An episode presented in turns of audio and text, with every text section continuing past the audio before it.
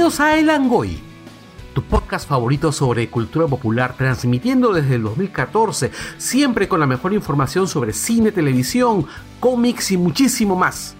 Desde Lima, Perú, para todo el mundo.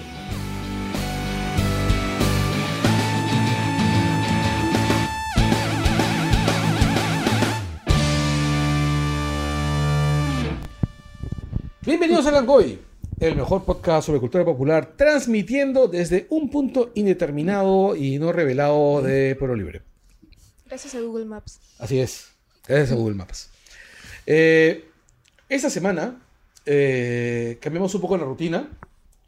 Eh, prácticamente soy el único hombre del. Soy el único hombre del plantel hoy día. Así que eh, presentemos a la mesa. Ah, Daniela Margot. Ángela Espinosa. Talía Arias. Y el tema de esta semana va a ser Animales Fantásticos 2, Los Crímenes de Grindelwald. El único hombre de la mesa no se ha presentado. Ajá. Ah, bueno, me imagino que saben quién soy. este. Sorry. Bitch, please. claro, Racing, Racing Face, ¿no? Pero y además tienen que verlo a través del audio, ¿no? O sea, no, este, le saluda Carlos Berteman, arroba invasor en Twitter. Y bueno, después de presentarnos, eh, hagamos un espacio para presentar a los podcast amigos y volvemos. Y aprovechamos para recomendar que escuchen a nuestros podcast amigos, dos viejos kiosqueros con Gerardo Manco. Hablemos con spoilers de la página de memes Hablemos con spoilers. Wilson Podcast con el Pelao Gamer. Cultura Parallax con Junior Martínez. The Amulet Club. El podcast de lucha libre, por favor cállennos con Renato Amati León, Nación Combi con Caño, Hans y Eric, BGM Podcast, el podcast sobre soundtracks de José Miguel Villanueva, Desangeladas Criaturas, el podcast sobre poesía con Catalina Subirana y Escoria Rebelde, el podcast sobre Star Wars con Gonzalo Torres. Sí. Y después de los podcast amigos, este, saben ustedes que nosotros llegamos todas las semanas gracias al Gordo McVicious. El Gordo McVicious que hace todo tipo de cosas para tu empresa, como conseguirte licencias de software, hacerte asesoramiento tecnológico. Él te dice qué plataforma debes usar si es que deseas comenzar con poco presupuesto, pero buenos resultados. Y bueno, pero lamentablemente entre las cosas que puede hacer, ¿qué es lo que no puede hacer Daniela? Comer pasas. ¿Por qué no puede comer pasas? Porque no tiene riñones. ¿O era? ¿Qué era? No, no eran riñones, o sí. Ya me confundí. Bueno, el video no tiene riñones. Este, Porque el Igual no es tiene, kriptonita. sí, bueno, sí. Lo que pasa es que hablábamos acerca de que los perros no pueden comer pasas. Comparando un perro. Sí, los perros no pueden comer pasas porque las pasas le hacen mucho daño a los riñones. De hecho, Feng, uno de mis perros, comía muchas pasas. Siempre arrebataba las pasas o se tragaba las uvas. Y este y Feng tuvo problemas renales graves hace un par de años. Y es ahí cuando me enteré que los perros no podían comer pasas. Me Mm. imagino Y- a McVicious como un Rottweiler. ¿Ah? Como un Rottweiler. No, McVicious debe ser más bien como esos perros peludos así, este, gorditos chuscos. Grandes así. Esa Va a descripción. durar más, va a durar más. Ah, no, definitivamente McVicious va a durar más que, más que yo, sobre todo porque tienes que entender que el titanio al final de cuentas envenena, ¿no? Entonces, este, probablemente muera de septicemia, ¿no? Sí, que es una muerte dolorosa, además, ¿no? O sea, eh, tengo que hacer un, tengo que hacer un, un- una gran provisión de arcoxia, tramadol y demás Pero así analgésicos. puedes planear tu sepelio. Sí, claro. Lo único malo es que casi todos los músicos que me hubiese gustado que toquen en mi sepelio ya se han muerto. Oh. Sí. Mm, Interesante. Sí, bueno, además también llegamos gracias a la gente de Monkey Planet. Eh, no estamos grabando en Monkey Planet esta semana, pero eh, recuerden, si ustedes necesitan un juego de mesa, quieren comprar cartas coleccionables, quieren ir a jugar y no tienen dónde, Monkey Planet es tu point. Tienen dos locales, uno en aviación y otro en la Avenida de la Marina. Búsquenos en Facebook como The Monkey Planet. ¿Lograron dar en adopción al gatito? Sí, le lograron darle en adopción. Este, la con- el- a la siguiente semana que fuimos a grabar, eh, yo pregunté por el gatito este, porque tenía una amiga en Cañete que estaba muy interesada. ¿A qué, a qué se llama ese Y, gato? este, Para el festival. sí, y, Justamente te iba a preguntar si lo ibas a mandar. sí. Y el-. Y no, me dijeron, no, ya el gato ya consiguió un buen hogar.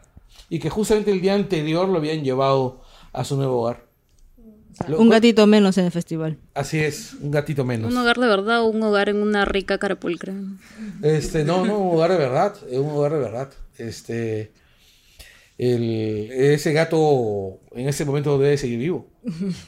Sí, sí. A menos hasta el siguiente festival de San Ifigenia, ¿no? Qué bueno por el gato. Sí. Eh, bueno, volvemos un toque. Este podcast cuenta con el apoyo de la Unión Podcastera. Encuentra a la Unión Podcastera en todas las redes sociales. Síguenos. Tu ayuda es muy importante para poder difundir el podcasting en español. Unión Podcastera, Fraternidad de Podcasting. Y hemos vuelto con las noticias de la semana. Eh, lo primero es que cancelaron Daredevil. Eh, Yo creo que era obvio ya que podía irse. no, era obvio que se iba a ir Daredevil. Yo pensé que ya se sabía. Sí. O sea, No, era. Era medio obvio. El único que no lo vio venir es Daredevil, como tú dices. Pobrecito. Ya, pero a mí me parece muy simpática la manera, o sea, muy particular la manera como Disney anuncia que Dar, que, bueno, Netflix anuncia que Daredevil ya no está en su parrilla, ¿no? Dice, lo primero que dicen es que Disney utilizará el personaje en otras aventuras, porque era obvio, Netflix no iba a, a invertir dinero en una IP de un competidor, o sea, Disney tiene su propio servicio de streaming a partir del próximo año. Sí, pues Disney más. Y va a ser recontra difícil que, que Daredevil siga en, en Netflix, ¿no? Lo cual es una lástima porque la serie es buena. Es una, es una buena serie. Y por otro lado, también hace sospechar que puede, cuál puede ser el destino de las otras series de Marvel en otras, en otras cadenas. Por ejemplo, Hulu está por sacar la segunda temporada de Runaways. ¿ya? Y la segunda temporada y Runaways está totalmente ambientada en el MCU. No, no sé si ustedes conozcan Runaways. No sé si la conozco, no la he visto, pero. Es en Netflix. Yo sí lo he visto. O sea, la serie es paja. El cómic, yo soy muy fan del cómic, del cómic de Runaways. Y es, aparte que es imposible no, no agarrarle camote a ese cómic. El dinosaurio me da hype, pero. No, o sea, su- todo mejora con dinosaurios. O sea, todo mejora con dinosaurios y robots gigantes. Ya. Ese es un Verdeman Fact. Sí, pero es que ese es, ese es- ese es un hecho. Mira, ponen robots gigantes y dinosaurios y algo tiene que ser realmente bueno. Ya. Como Power Rangers. Como Pacific Rim. Oh, los Rugrats. Tienen a Reptar. Ajá. Como Godzilla tenían a Godzilla y a Mechano Godzilla.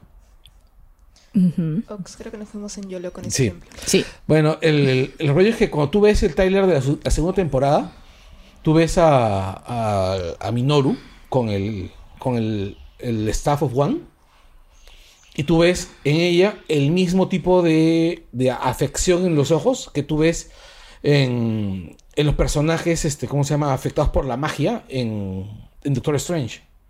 ¿Y qué tan factible es que vayan los actores a Disney? Me imagino que Depende de la plata, ¿no? exacto, o sea, o sea, el ratón tiene plata. Sí. y tiene mucha plata. ¿Ya? Y por otro lado, este, hay que tener en cuenta que si estamos hablando de mucho dinero, de mucho dinero,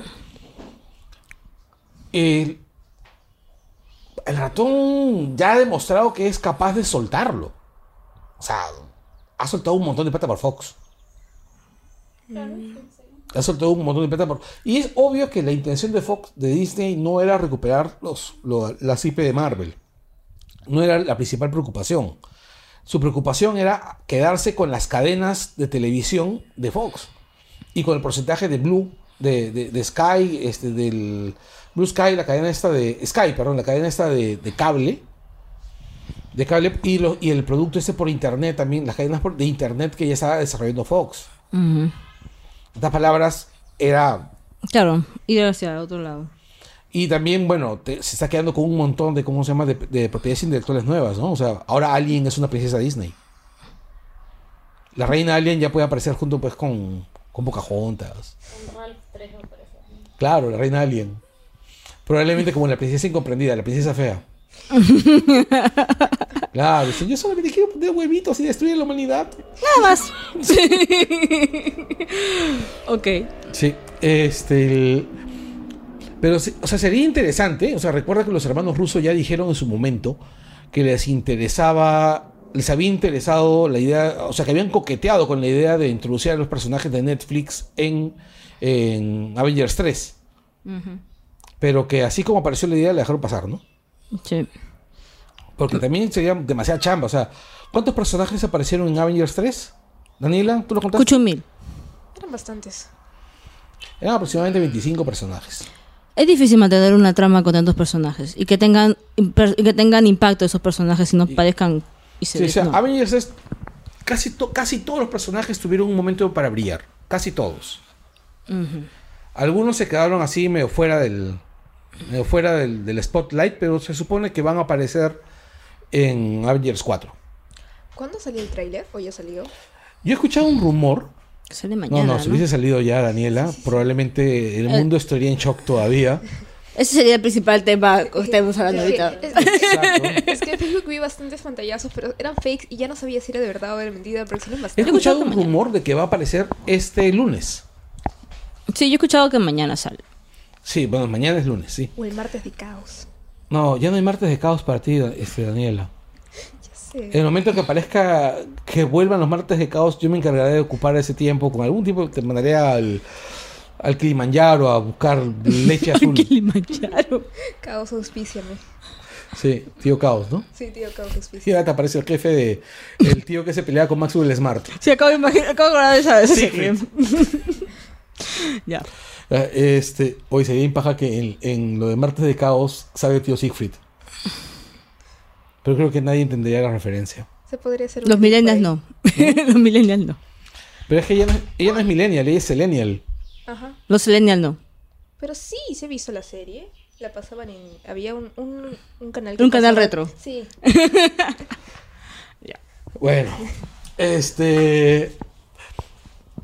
Se supone que es mañana, pero yo supongo que va a ser de esta semana a la siguiente. Para el, el tema de, de bajarle los, los humos a, a Aquaman. Cagarle, cagarle la vida a Aquaman. Pobre mamá, no se lo merece. O sea, he, he leído buenas críticas de la, La película. Yo he leído críticas aliviadas. ¿Ah? Yo he leído así comentarios así aliviados, diciendo Al por fin. por fin una película de ese que no apesta. Con sus pececitos así como, como dices amigo. No. Mm, Me parece que eran cosas grandazas, animales grandazos y con muchos dientes. Lo que ocurre es, es que durante muchos años se ha estigmatizado a Aquaman como un bobalicón. Sí, esa es la imagen que tengo. ¿ya? Por culpa de la serie animada, pero sobre todo por culpa del Cartoon Network. Sí, Cartoon Network era el culpable de eso, es cierto. O sea, Cartoon Network se dedicó a sacar este, pequeños cortos donde ponían a Aquaman como un idiota. Sí. Era muy divertido. Sí. Claro, era como lo amaba como. En cambio, si tú lees los cómics de Aquaman, por ejemplo, desde los cómics de los 80 de Aquaman, Aquaman es un personaje muy chévere. Es más, si tú ves a Aquaman de la serie animada canónica de DC Comics, que es la Liga de la Justicia de los 90s, de 90s y 2000s, eh, o sea, definitivamente, si tú te pones a, si tú quieres calidad animada sobre la Liga de la Justicia, tienes que ver esa serie, no puedes ver los super amigos. pues, eso. Ay, no, pues Super Amigos es una cosa. Ya, eh, tú ves Bien. que el Aquaman de ahí es verdaderamente badass. Hay, una parte, hay un episodio muy divertido donde aparecen unos clones, de unos personajes clonados que intentan derrotar a la Liga de la Justicia y intentan ahogar a Aquaman. Lo intentan ahogar. Y cuando, cuando el agua, cuando el agua se, se disipa, sale Aquaman mojado. Nada, más, ¿no? Así. Y le dice, Obvio. le dice, oye, el rey del mar. O sea, causa. ¿Lo captas? ¿Entiendes? Eh, probablemente, ¿no? Sí, ¿no? Quizá. Y Yo creo que, creo que era la versión norteamericana, republicanos. Sí. Sí, y encima era de corta duración. O sea, tenían fecha de caducidad. O sea, lo sacaban así en, en masa, se podrían y luego sacaban el reemplazo. Ah, ya, como un producto manufacturado actualmente. No, es que así así es que míralo, míralo desde el punto de vista legal. Primero, no alcanzan los tres meses, no necesitas CTS, no, superan el periodo de prueba, no, no tienes que pagarles vacaciones, no tienes que pagarles, este, el liqui- el- bueno, están liquidados. de- por- por- por- o sea, no tienes que pagarles gratificación, nada, o sea, es el empleado... El son practicantes, eternos. yo soy practicante. pero a ti te pagan. Ah, bueno, eso sí. Y a ti te pagan más que muchas personas que no tienen, que no son practicantes. Pues... Bueno, acabo de recordar a alguien y que mejor no lo recuerdo. Sí. Este. Y bueno. el- no creo. Yo espero que la película Aquaman sea buena. Yo le tengo fe al director. También yo tengo fe a Juan. No, o sea, yo- yo- lo único que tengo de referencia de One son películas de terror. Entonces no sé cómo será con... También ha hecho acción. con- ¿Y qué películas has hecho de acción? Yo sé conozco de Conjuro, creo que Ah, Rápidos y Furiosos. Ay, tampoco es que me dé mucha No, no, no, no, entusiasmo. Juan no hizo. Lee es el que hizo Rápidos y Furiosos. Ay, otro asiático, ¿no? Lee, exacto. y no son iguales los asiáticos. Oye, no tú- son iguales. Tú eres asiática. Por eso. El. No, el que hizo es el. Es Justin Lee. El que hizo Star Trek 3. Mm, Ya, pero eso no es Él One. es el- el- hizo One. Juan hizo las de Conjuro. Ya, eso sí, ya es Hizo So. Ya, o sea. mm, no entiendo mucho no cómo la Todavía no me convence Aquaman una así. con Kevin Bacon también. Con Kevin Hay Bacon. hype solo con el trailer. No, lo que ocurre es Ahí que- me ha dado hype el trailer, pero trailer sa- a puede mí, ¿sabes qué ser. cosa me, me hypea? O sea, yo le doy la razón a Black Daniela Manta. en cuanto que en cuanto que Juan por lo menos es un buen director. O sea, No, sí, Rápidos y Furiosos 7. ¿el 7? Sí. Según Wikipedia. Ah, mira. Claro, es donde, es donde un submarino persigue un carro. O sea, Mm, Bueno, visionario. el submarino tiene que ver con Aquaman. Hombre visionario. La bien. o sea yo, yo tengo un amigo. No sé, al he visto una de al que atropelló nunca una más. lancha en la avenida de la Marina. ¿Cómo es eso posible? Es más, este pata siempre que, que estamos chupando, él siempre cuenta la anécdota. No, es una anécdota que se debe contar. Claro, es que él estaba cruzando la avenida de la Marina más o menos por donde está ese banco de crédito pas, pas- enfrente, enfrente de el, enfrente del Totus. Ya. ¿Ya? Y él está por cruzar y pasa un carro que está a veces arrastrando su lancha para, para irse pues para, para la punta, me imagino, ¿no? Ya. Ya, Y la lancha se suelta. y lo embiste. Ok. Eso es bien triste, ¿ya? Sí, y le rompió una pierna. Pues, ¿no? O sea, Ouch. ¿qué es lo normal que pasa si te cae una lancha de golpe, no? Claro, una lancha es una grandaza y Es una cosa de madera grande, así. Y pues pesa. Sí, sí. Y. Pero. O sea, dice, pues, es que ese pata es tan salado, pues que le atropelló una lancha en la avenida de la Marina, pues, o sea, lo único, lo único que falta. lo único que En la avenida La Marina. Claro, o sea, no, no, o sea, lo único que te, que, que te, que te falta, no sé, pues es que te, es que te pique un ornitorrinco venenoso en Javier Prado, una vaina así. O sea, los ornitorrincos sí son venenosos. Sí son venenosos, como casi todo lo que se mueve en Australia. Pero este, el... Pero en serio, qué, qué, qué salado ese huevo. Sí, sí, sí. No, pero en serio, le tengo, le tengo bastante fe a, a, a Juan, en principio porque es un buen director, es un tipo que sabe manejar personajes. Ah, bueno. O sea, los personajes de El Conjuro, la relación de los, los Warren está bien construida.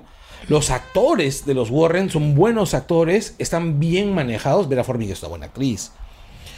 ¿Ya? Pero además de eso, el tipo sabe manejar planos, sabe narrar visualmente. O sea, Él no se tira todo a, a la dirección de fotografía como, como cierto señor. Dilo, dilo, dilo. Quiere Como decirlo. tío Snyder, pues, ¿no? y bueno, pues este. Perdón. Y Bueno, yo confío en Juan. O Por sea, a mí me parece que es un director eh, bastante consistente.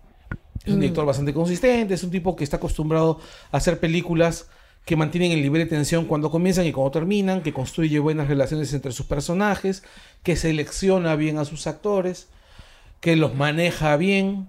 Es. No es Snyder. No es Snyder, que es. que se basa mucho en lo visual y que no maneja bien diálogos y que no maneja bien guion. O sea, más allá, o sea, más allá de la, de la, no estamos discutiendo calidad, estamos discu- hablando de que son enfoques distintos. Sí, yo la verdad es que Mm, o sea, solamente conozco lo de One por el trabajo de sus películas de terror. Y no sé exactamente cómo le irá con el tema de, mm, de unos de superhéroes, ¿no? De, un- de Aquaman. Lo que sí me parece genial ha sido la parte gráfica de Aquaman ahorita. Las presentaciones que se han visto del reino submarino, todo eso se han sido bien pajas. A mí me emocionó mucho ver a Aquaman con el traje clásico. Ah, Sí, el le queda verde. muy bien. El verde con amarillo. Sí, bien bonito se ve. Claro, es que, por ejemplo, eso es, algo- eso es una cosa que Snyder no hubiera hecho. Snyder no le Demasiado hubiese- verde brillante. ¿Ah? Demasiado verde brillante. Muy alegre. No, es que Snyder ya tenía otra visión de Aquaman. Snyder tenía una visión de Aquaman de, con Aquaman semidesnudo, como si fuese este un guerrero. compro. ¿Co- ¿Como Moa? ¿Ah? ¿Como Moa? Claro, o sea, Momoa Oh. semicalato saliendo del agua Compro, como si fuese este, ¿cómo se llama? Maui del- de, Ya, de, Moana. Ox, Ah, ya. yo me arrepiento que hayan puesto Snyder. ¿Ya? Y el rollo ahí es, es otro, pues, ¿no? O sea, Aquaman. O sea, tú no puedes estar bajo el agua semicalato todo el tiempo con la piel de un ser humano. Tienes que tener algún tipo de protección. Escamas. Exacto, y el traje de escamas es, es bien práctico. Aparte de la mitología de Aquaman. Otro detalle más es que Juan es conocido fan de Aquaman. Ya. Bueno, el ser fan de algo no necesariamente es este. No, pero por lo menos te da una visión, te da por lo menos... la Conoce al garan- personaje. de que- exacto, de que conoce el personaje. Por ejemplo, Snyder cogió a Superman en la primera película, no hizo mal trabajo del todo, una película con fallas, pero una película que, bien, que tiene buenos momentos, que tiene momentos muy bien hechos. Pero tú te das cuenta con, en Batman v Superman que el, el personaje que él quería retratar era Batman, porque su Batman, con todos los defectos que tiene, eh, está por lo menos cerca a algunas interpretaciones no canónicas del personaje. Ujú. Sí, ¿No? él le puse nota en la película que tiene mayor énfasis Batman, sí. Sí, o sea, bueno. El, cuando tú tienes a un director que está manejando un personaje del cual tiene cierto aprecio, por lo menos te garantiza que, que lo va a intentar. Pero lo va a tratar con cariño, así que. Sí. Claro. Cariño, amor y comprensión. sí. No, ese es este, si te refieres al meme, ese es cariño, amor y ternura, amor, comprensión y ternura, ¿no? ¿No así? El meme de los loquitos. Ya me perdí. No sé qué me será. Bueno, a mí lo que me ha interesado de la película de Aquaman es en la tele ver a Nicole Kidman peleando. Nunca la he visto peleando. Ah, claro, es que le han conver- quieren convertir a Nicole Kidman en un héroe de acción. Es la Mamá mamá de luchona. Aquaman. Mamá luchona, literal. La mamá luchona. Nunca la había visto pelear. En todas las películas que he visto de Nicole Kidman, nunca la he visto ¿Será pelear. CGI en su cara para que tenga expresiones faciales? Fácil, Claro, sí. de repente le pinta la cara de verde para que en postproducción ponerle cara. Making of. Claro, pues, o sea, para hacerle. Es que claro, porque sale Aquaman cuando, con Nicole Kidman cuando era joven, el- este, antes, de, antes de parir. Entonces ahí tiene que haberle puesto la cara verde para ponerle, no sé, arrugas, que es lo que tenía en, en ese momento de su vida, ¿no? Y, no sé, expresión, músculos, líneas de expresión, cara que se mueve. O sea, ¿por ¿qué se ha hecho esa mujer? Operaciones. Pero muchas y de muy mal gusto. Oh, igual que, que Bridget Jones. Ah, sí. La actriz de Bridget Jones Sí. está bien fea la transformación. No, pero la que, la que ha quedado peor con las operaciones es este Angelica Houston. Mm, No la manjo. Sí, una película algo para... E- Ella hizo Las Brujas de It's Week. It's Week. Ella también hizo esta película de, de Wes Anderson, La Vía de Sisu. Mm, mm. A googlear. Claro, ella era una bruja y me acuerdo que de una película que embruja a unos niños y se vuelve ratoncitos. Esa. ¿Que ahora se ve más bruja? ah, ok. bueno, ma- ma- mantiene el ella fue personaje. Morticia en Los Locos Adams. Ah. En la primera película de Los Locos Adams. Y tú la miras y bueno, es una mujer con una belleza extraña, pero es una mujer guapa. Sí, sí, sí. Sí. Ya, googlea y mira cómo está ahora. Este, Me daría ¿cómo se llama miedo. Angélica Houston. Ella es la hija de un gran director norteamericano, John Huston. Ella es este. Bueno, su padre es uno de los tipos que construyó el cine americano. Oh, shit. Miércoles. ¿Qué? Ya. ¿Qué se ha hecho en el rostro? Cosas horribles. Le encuentro un parecido con Tronchatoro. ¿Con quién? Tronchatoro. Yo lo veo igual que su personaje en la película de brujas. Puede tener ese hype. pero ahora ya es Ahora es real. ahora es real. Ala, y acá está la- una foto de ella joven. y ¿Qué diferencia? O sea, podemos ver ahí su línea de expresión. No, es que hay, hay una tendencia al muy mal gusto en, la- en- en- en las operaciones. No, que, que sigo sin entender. Que sigo sin entender, pero bueno. Mm. Eh, una de las cosas que me parecen más particulares en, en- en esa película, volviendo al tema de Aquaman, es que estoy seguro que no importa lo que pase, no importa lo buena que sea la película, no importa lo bueno que arranque, en el momento que salga el trailer de Avengers 4, todo se va a la mierda. Como Sí, la pregunta de. Millán es cuándo va a salir el trailer de Avengers 4. Yo creo que sale en la semana de, De estreno de Aquaman. de, de. Los de Disney no van a perder la, la oportunidad de cagarles el estreno. Puede ser. Si tú fueras Disney, ¿no harías eso? Supongo que sí, aunque a mí me hubiera gustado en realidad mantener la cuestión de mi de, de las, es- las fechas, ¿no? O sea, si el estreno de la primera del primer trailer fue antes, o sea, yo me interesa más este la personalidad de mi marca, ¿no? Pero si quiero aplastar a otra marca, Lo que pasa es que historia. la personalidad de la marca, no hay nada que puedas hacer que pueda dañar la personalidad de la marca Avengers. Ahorita nada. No, pero es que no lo digo porque daña la marca de Avengers, sino solamente por una cuestión de que la efeméride del tráiler de Avengers 3 co- coincida con la efeméride de Avengers 4. Claro, pero lo que voy es que ahorita ah, Marvel puede hacer lo que le dé la gana. Es más, yo estoy convencido que los de Marvel pueden, pueden hacer, hacer, hacerte la, la, la pendejada de decir, no hay Tyler. Y el Pueden- Tyler de, de Marvel, de Avengers 4, lo sacamos en el estreno de, de Miss Marvel. De, de, ¿cómo se llama? Del Capitán, Capitán, Marvel. Capitana Marvel. De repente solo ponen una foto y ya. Ahí queda Claro, o, es más, ni siquiera te colocan el tráiler como. Se lo colocan como escena postcrédito del, del, de Capitana Marvel. No estaría mal, ¿eh? O sea, ser. sería, sería una jugada así bien puta. Sería una jugada bien puta. O sea, tener a toda la gente ajustando hasta, hasta entonces. Pero los odiaría. Por, los odiaría todo el mundo. Pero creo que funcionaría. O sea, ¿tú crees que, ¿tú crees que no hay gente que no vaya a ir a ver Avengers 4 porque no haya un tráiler en, en diciembre? No. No, la gente, los que están interesados en verla van a ir a ver. Sí, o sea, y con la cantidad de gente que fue a ver la primera. Aún sin tráiler la gente va.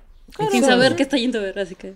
Sí, la No, gente pero va. es que Avengers 4, o sea, Avengers 3 ha quedado en un cliffhanger lo suficientemente llamativo como para que quieran ver las otras películas. Sí.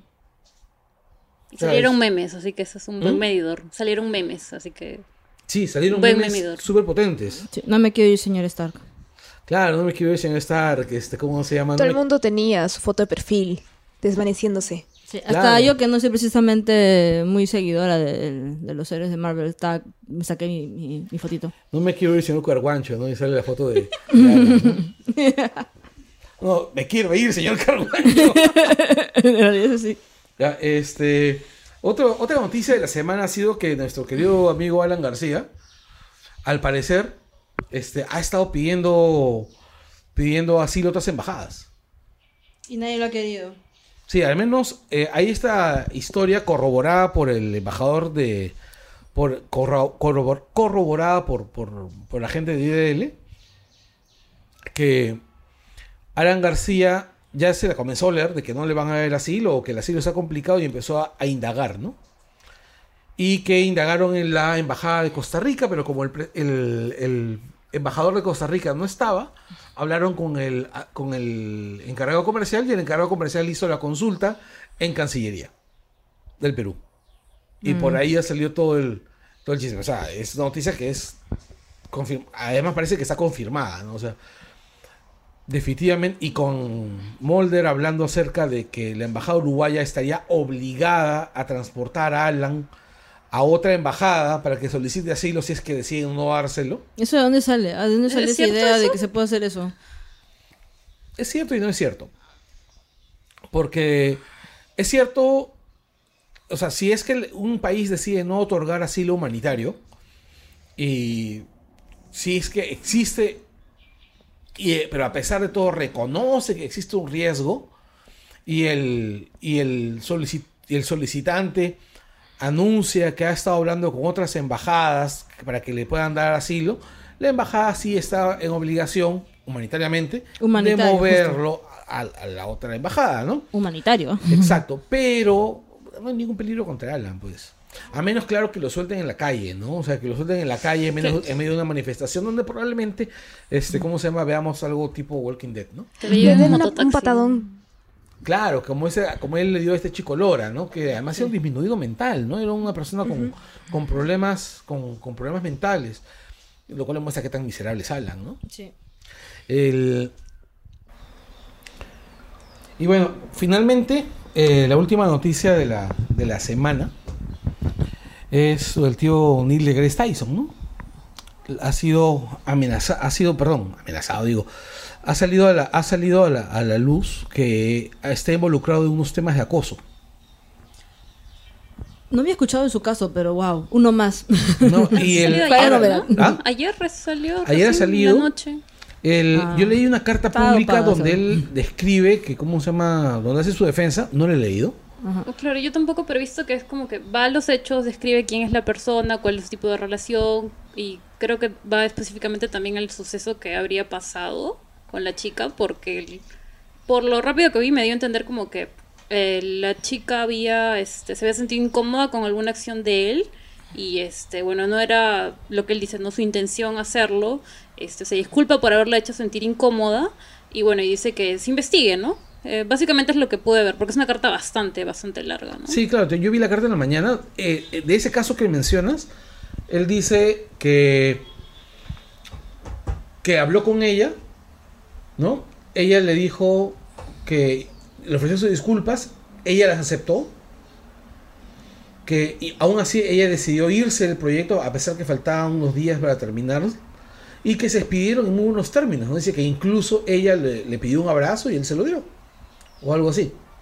Entonces que le parece muy extraño todo, pero que dice que se, que se, que se coloca pues en disposición de investigación. No, pero que aparezca el nombre de Neil deGrasse Tyson asociado a, a un caso de estos también nos pone en, en dos situaciones, ¿no? Una es que nadie está libre de, claro ¿no?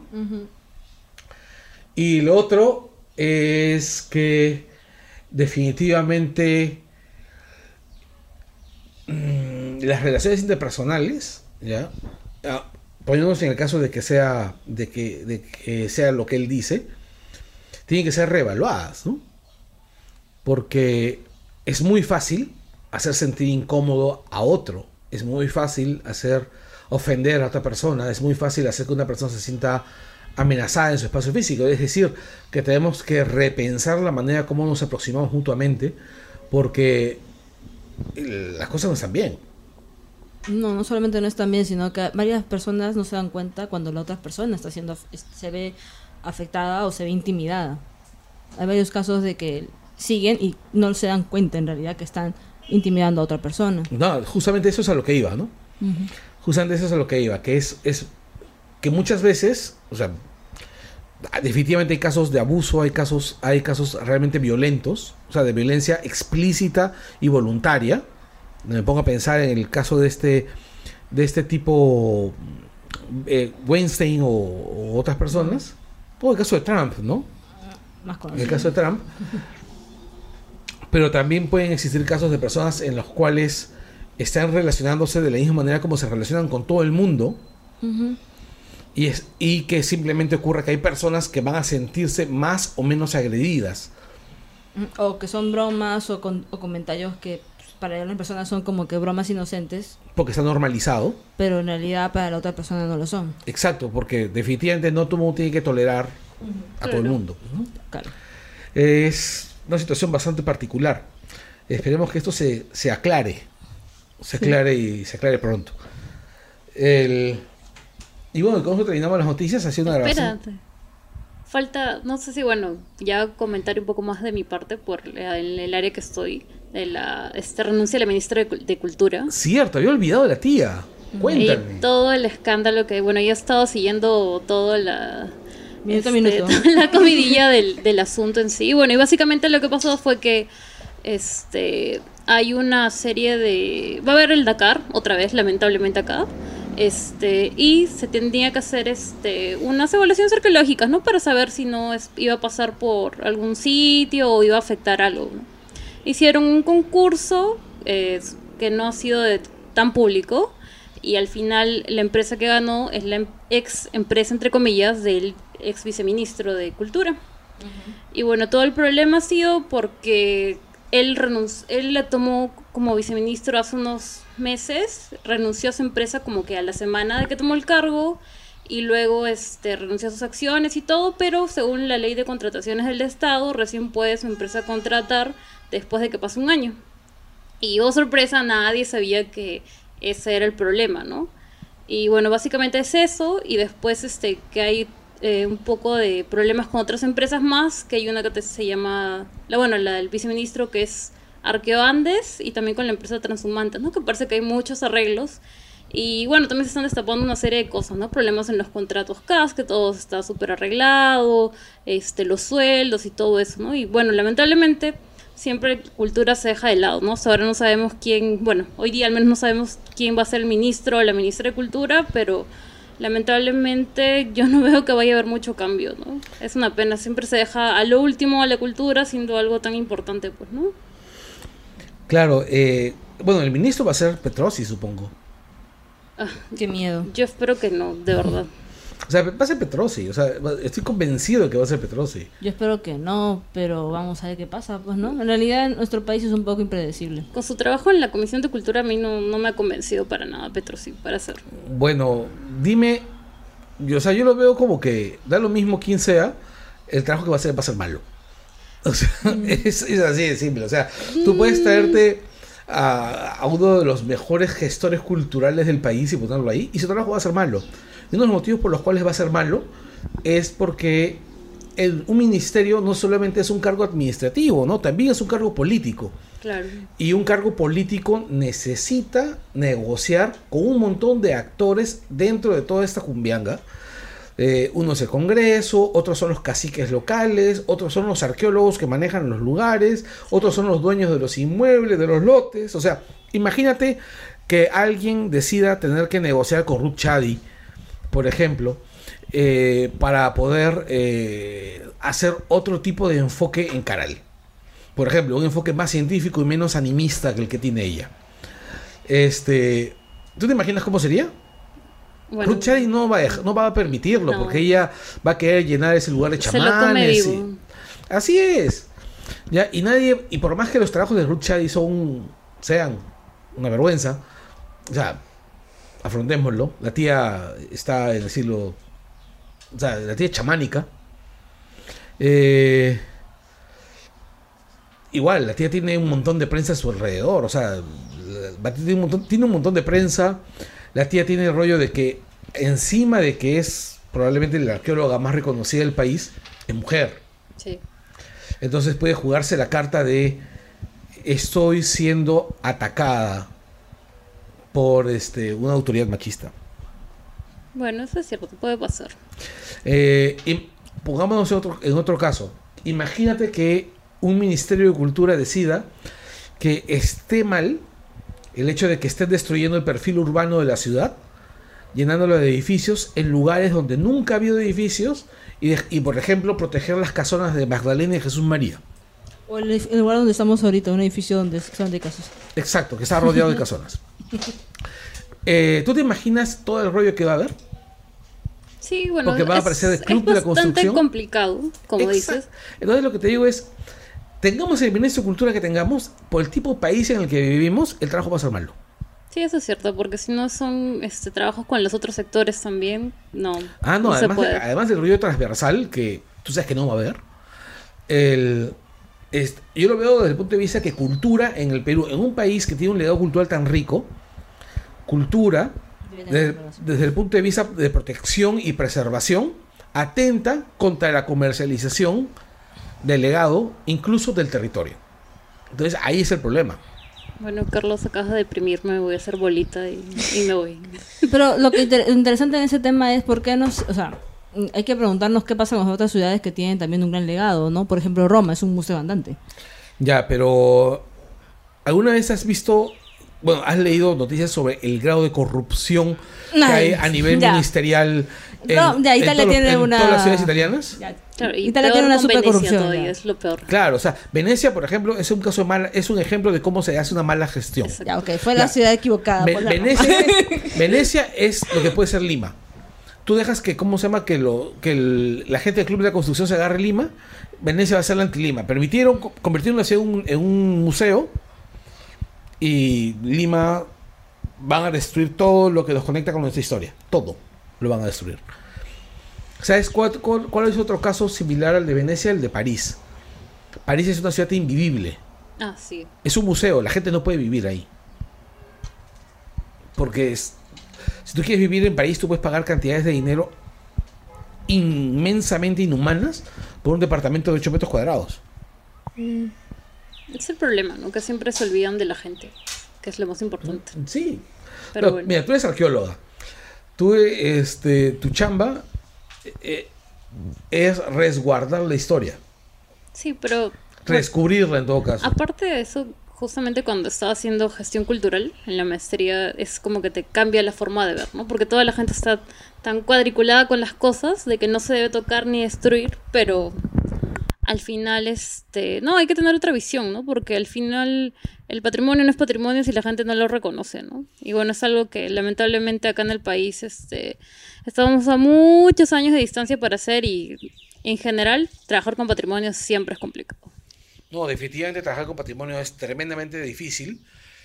Eh, pregúntale a la gente que hace musicología y que está investigando con temas musicales, con música, con música este, peruana.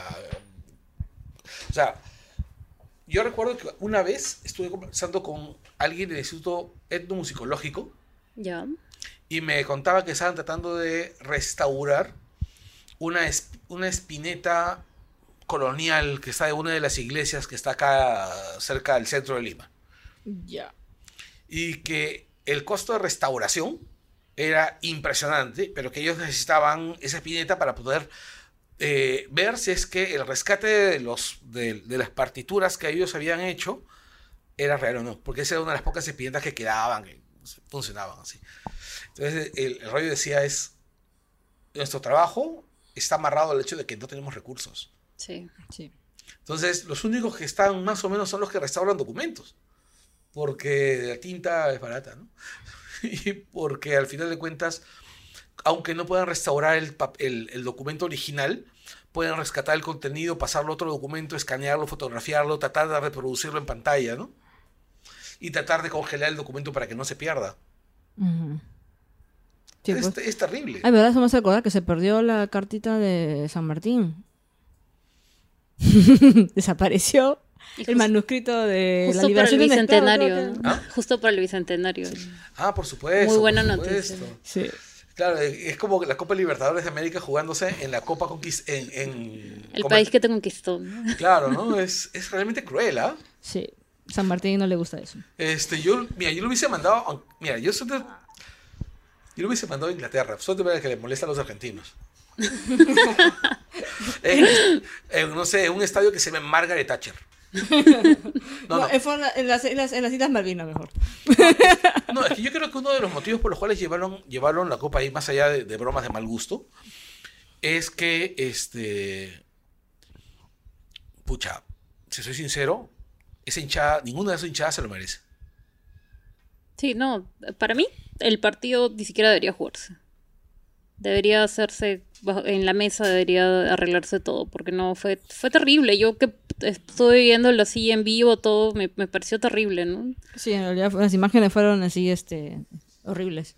Y luego el audio del pata gritando que llamen un médico, era como que no se puede, eso en un partido de fútbol, Dios mío. Inclusive te, te das cuenta que ha sido tan malo toda la situación que hasta los mismos este, comentaristas de Fox Sports decían, no, que el partido se cancele. O sea, Sí. eso es increíble. Para mí fue como que, ¿qué, qué es esto? ¿Esto no son los argentinos? Claro, que, un, que esos comentaristas argentinos decidan mandar al diablo el deporte por el cual babean y que, y que les da de comer, eh, era sintomático.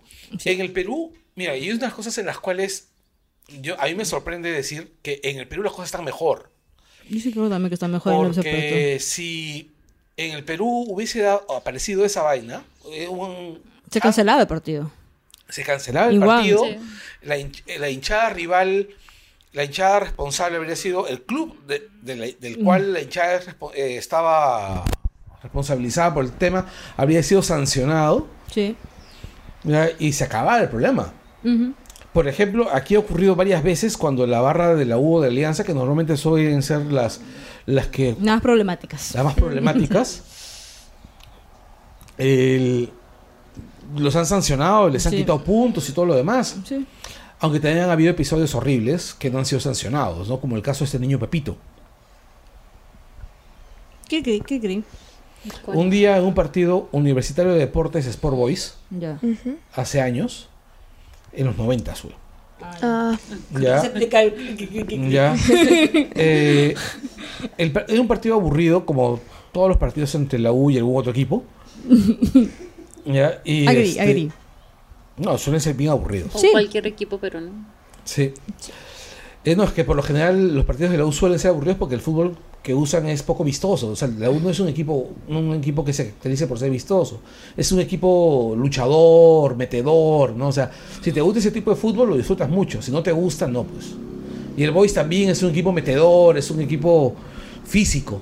¿Equipo luchón? ¿Ah? equipo luchón. Son, claro, son equipos, son equipos luchones. Entonces, el- hay gente a la que le gusta ese fútbol. A mí no.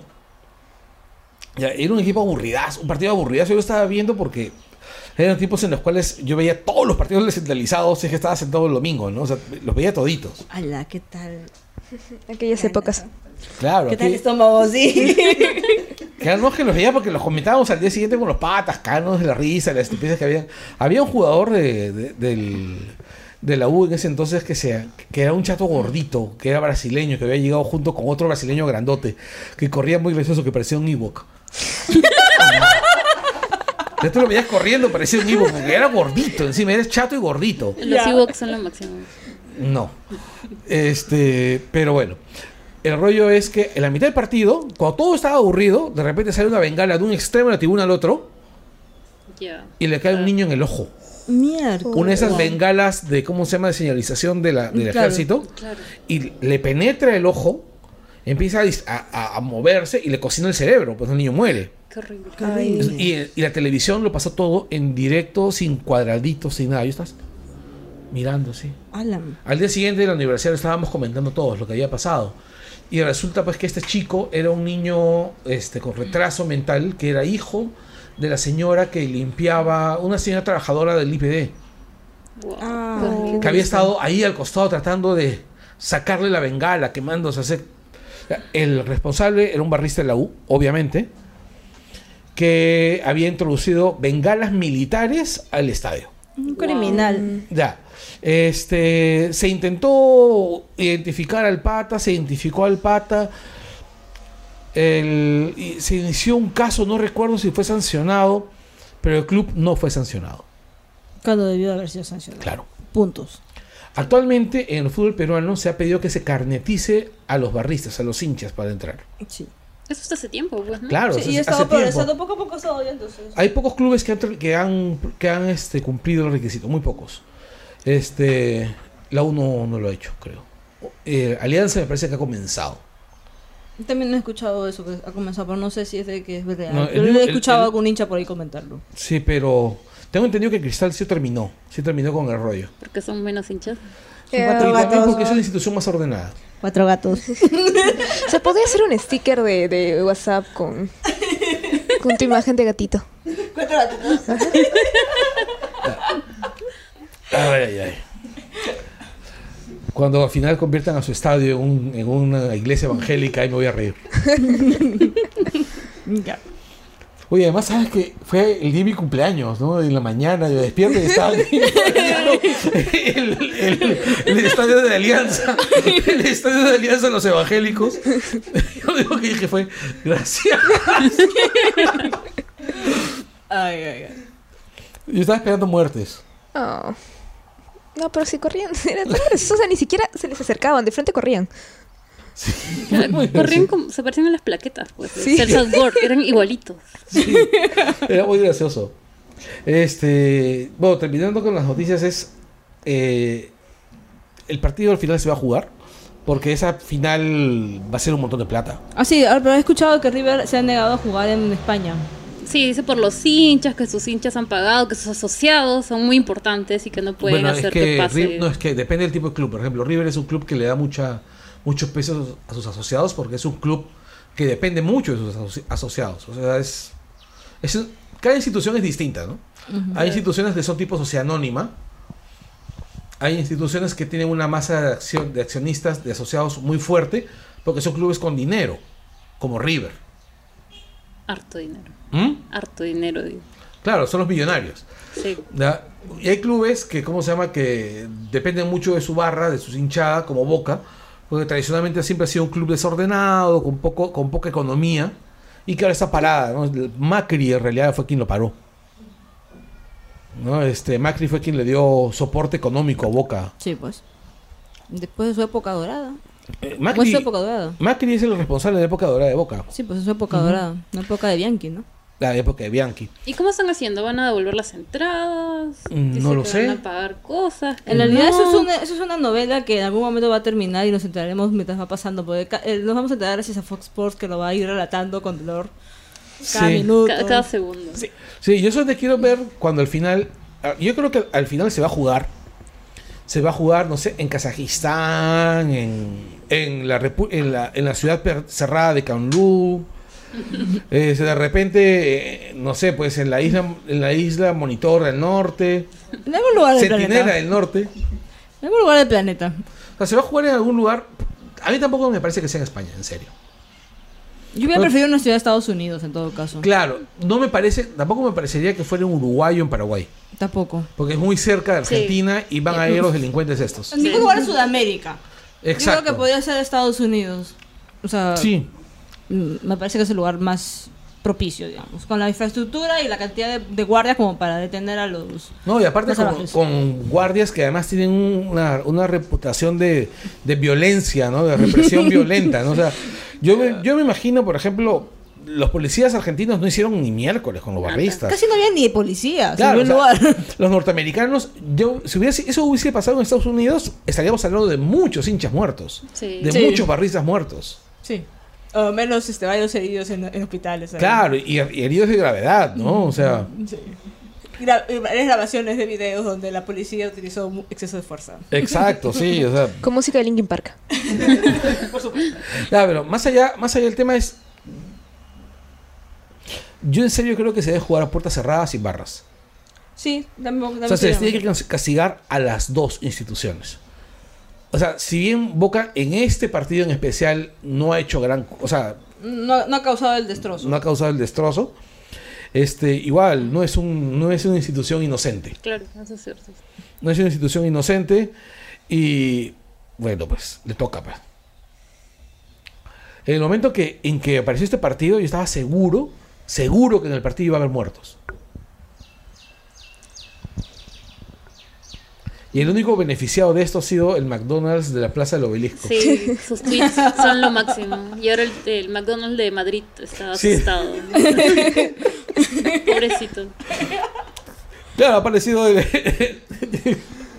Ustedes vean los tweets del, del McDonald's del Obelisco en el momento de, la- de los partidos de la semifinal.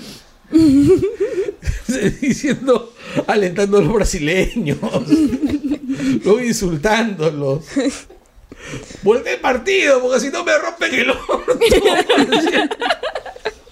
Era muy gracioso. Bueno, entonces terminemos con las noticias. A menos que alguien tenga alguna noticia más que comentar. No. Daniela, tú. No sé si se grabó, pero el tráiler de Dragon Ball. Ah, sí, el trailer de Dragon Ball. Sí, solamente quería mencionarlo. El trailer de Dragon Ball. Sí, Donde sale Gogeta, Gogeto. Gogeta. Ya. Yo recuerdo que yo vi ese personaje en Dragon Ball algo. Que se, se enfrenta, con- se enfrenta contra, se enfrenta contra Majin Buu, creo. Mm, Sí, Majin Buu. Y, dur- Sí, y du- y dura dos segundos, creo. Por una extraña razón, no me cuando. acuerdo. eh. Se Claro, el, se- el previo era bacán porque se- primero es uno gordito Ah, Cuando claro. sale mal. Cuando sale mal. y después ya... BQ creo que ese es el que sale mal, BQ. No me acuerdo ya de... yo solo sé que, que al Como final Lady no, Otaku estoy fallando. no duran porque no se aguantan. Sí, pues no, no, no sé, no, no, no, se, no se aguantan, pues. Pero bueno, las imágenes están bacán de la película de Dragon Ball Super. Me gusta, ¿Es- quiero verla. ¿Es Dragon Ball Super o es Dragon Ball Broly? No, este es Dragon Ball Super Broly. Ahí está, ese. Dragon Ball. Super dos puntos Broly. Ese es el título. ¿Pero por qué? O sea, Broly era un personaje tan...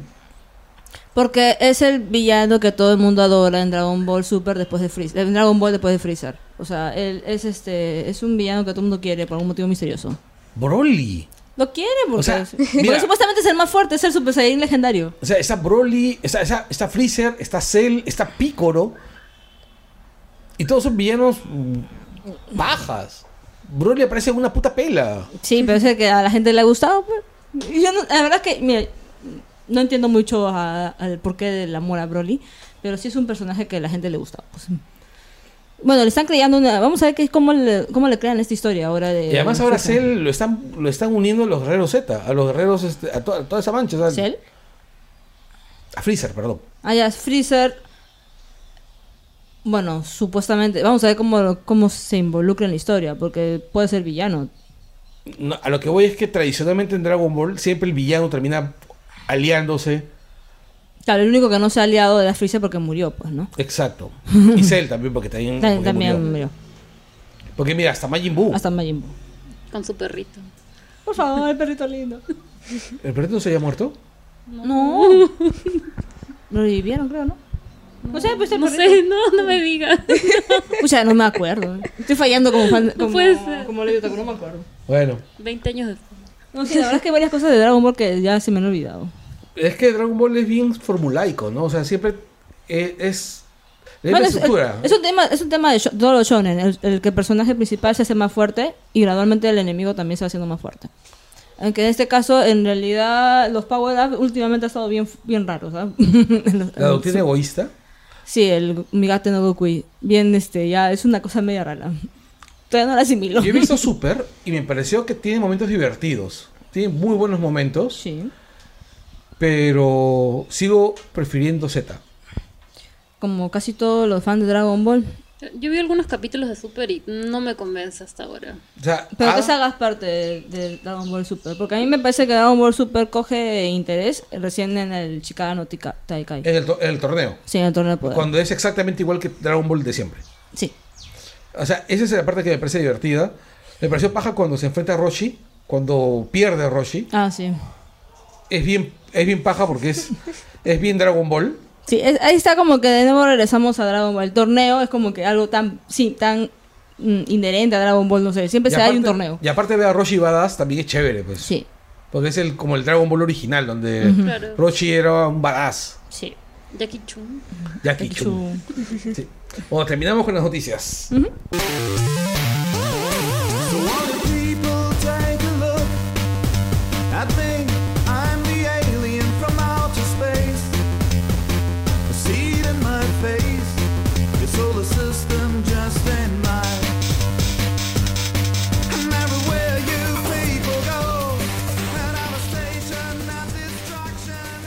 Hola Langoyers, ¿cómo están? ¿Qué tal? Ustedes se preguntarán quién me está hablando ahorita. Pues soy el pelado gamer de Wilson Podcast.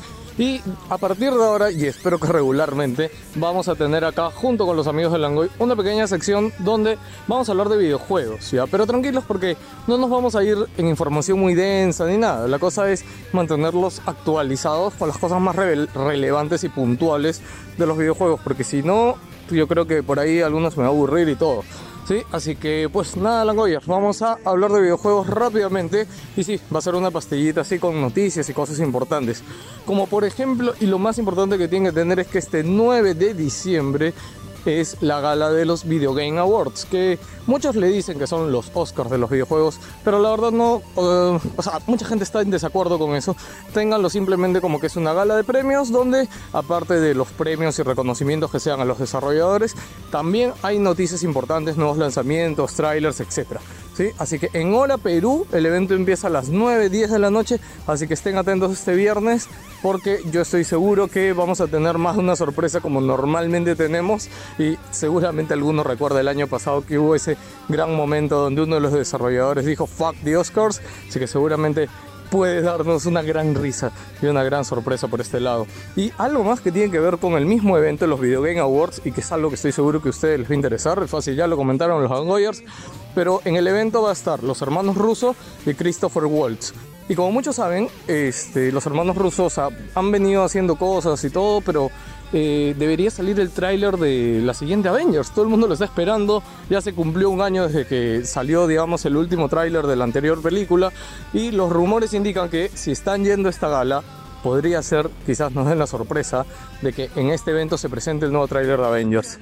Yo dudo un poco de esto, la verdad, pero con fe yo creo que sí es totalmente posible, porque eh, el evento, la última vez, para que sepan, globalmente tuvo más de 10 millones de personas únicas que lo vieron, entonces digamos que si quieren una forma de, de revelar el tráiler y que sea vista por un muy fuerte público en el mismo momento, yo creo que este evento va a ser una gran noticia. Y si tienen PlayStation, les comento que hay algo que se llama PlayStation Plus.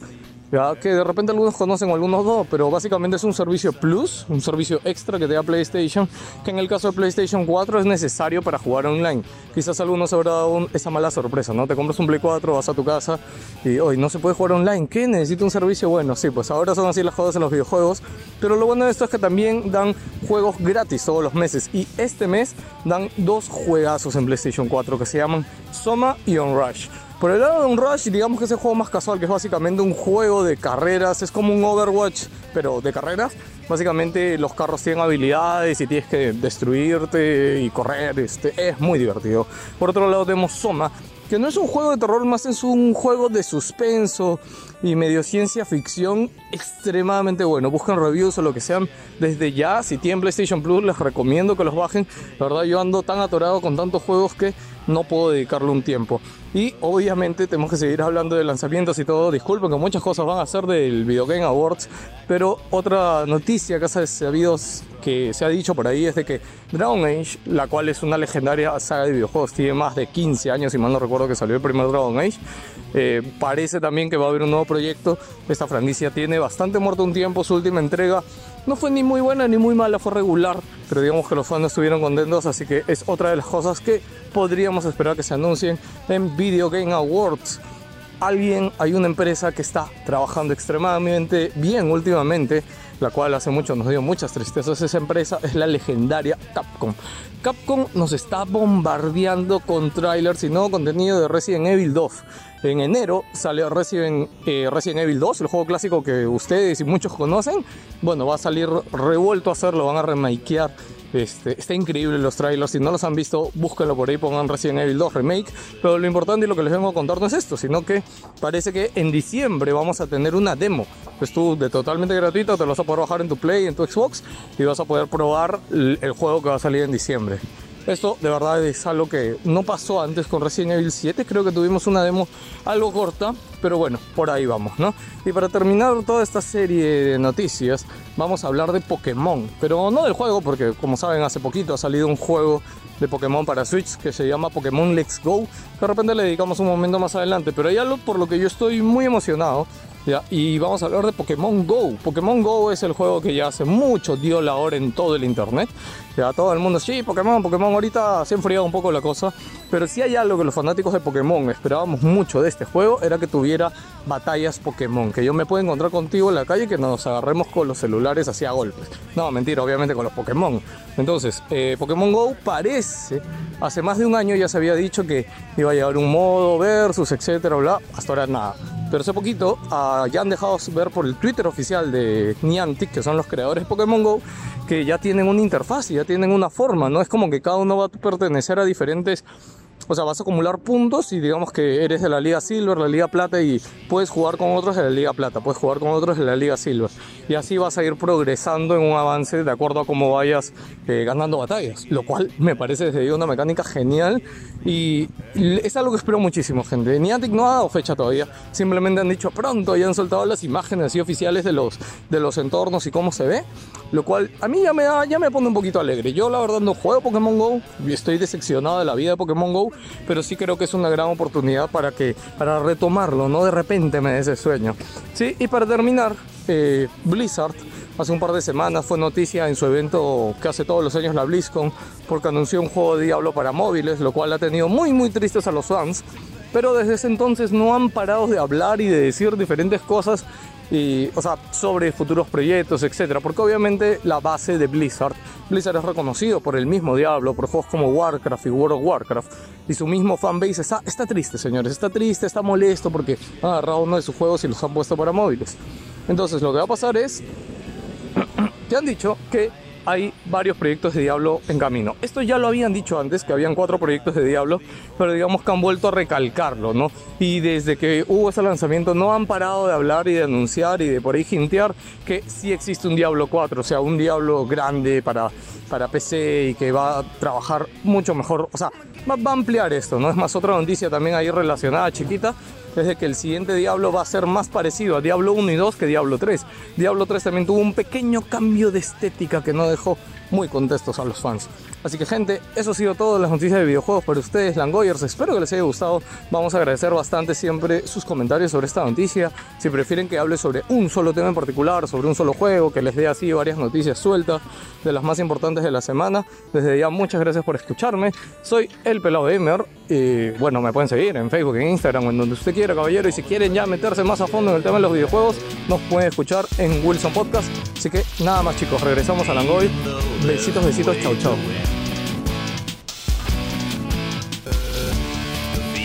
Slot with tokens.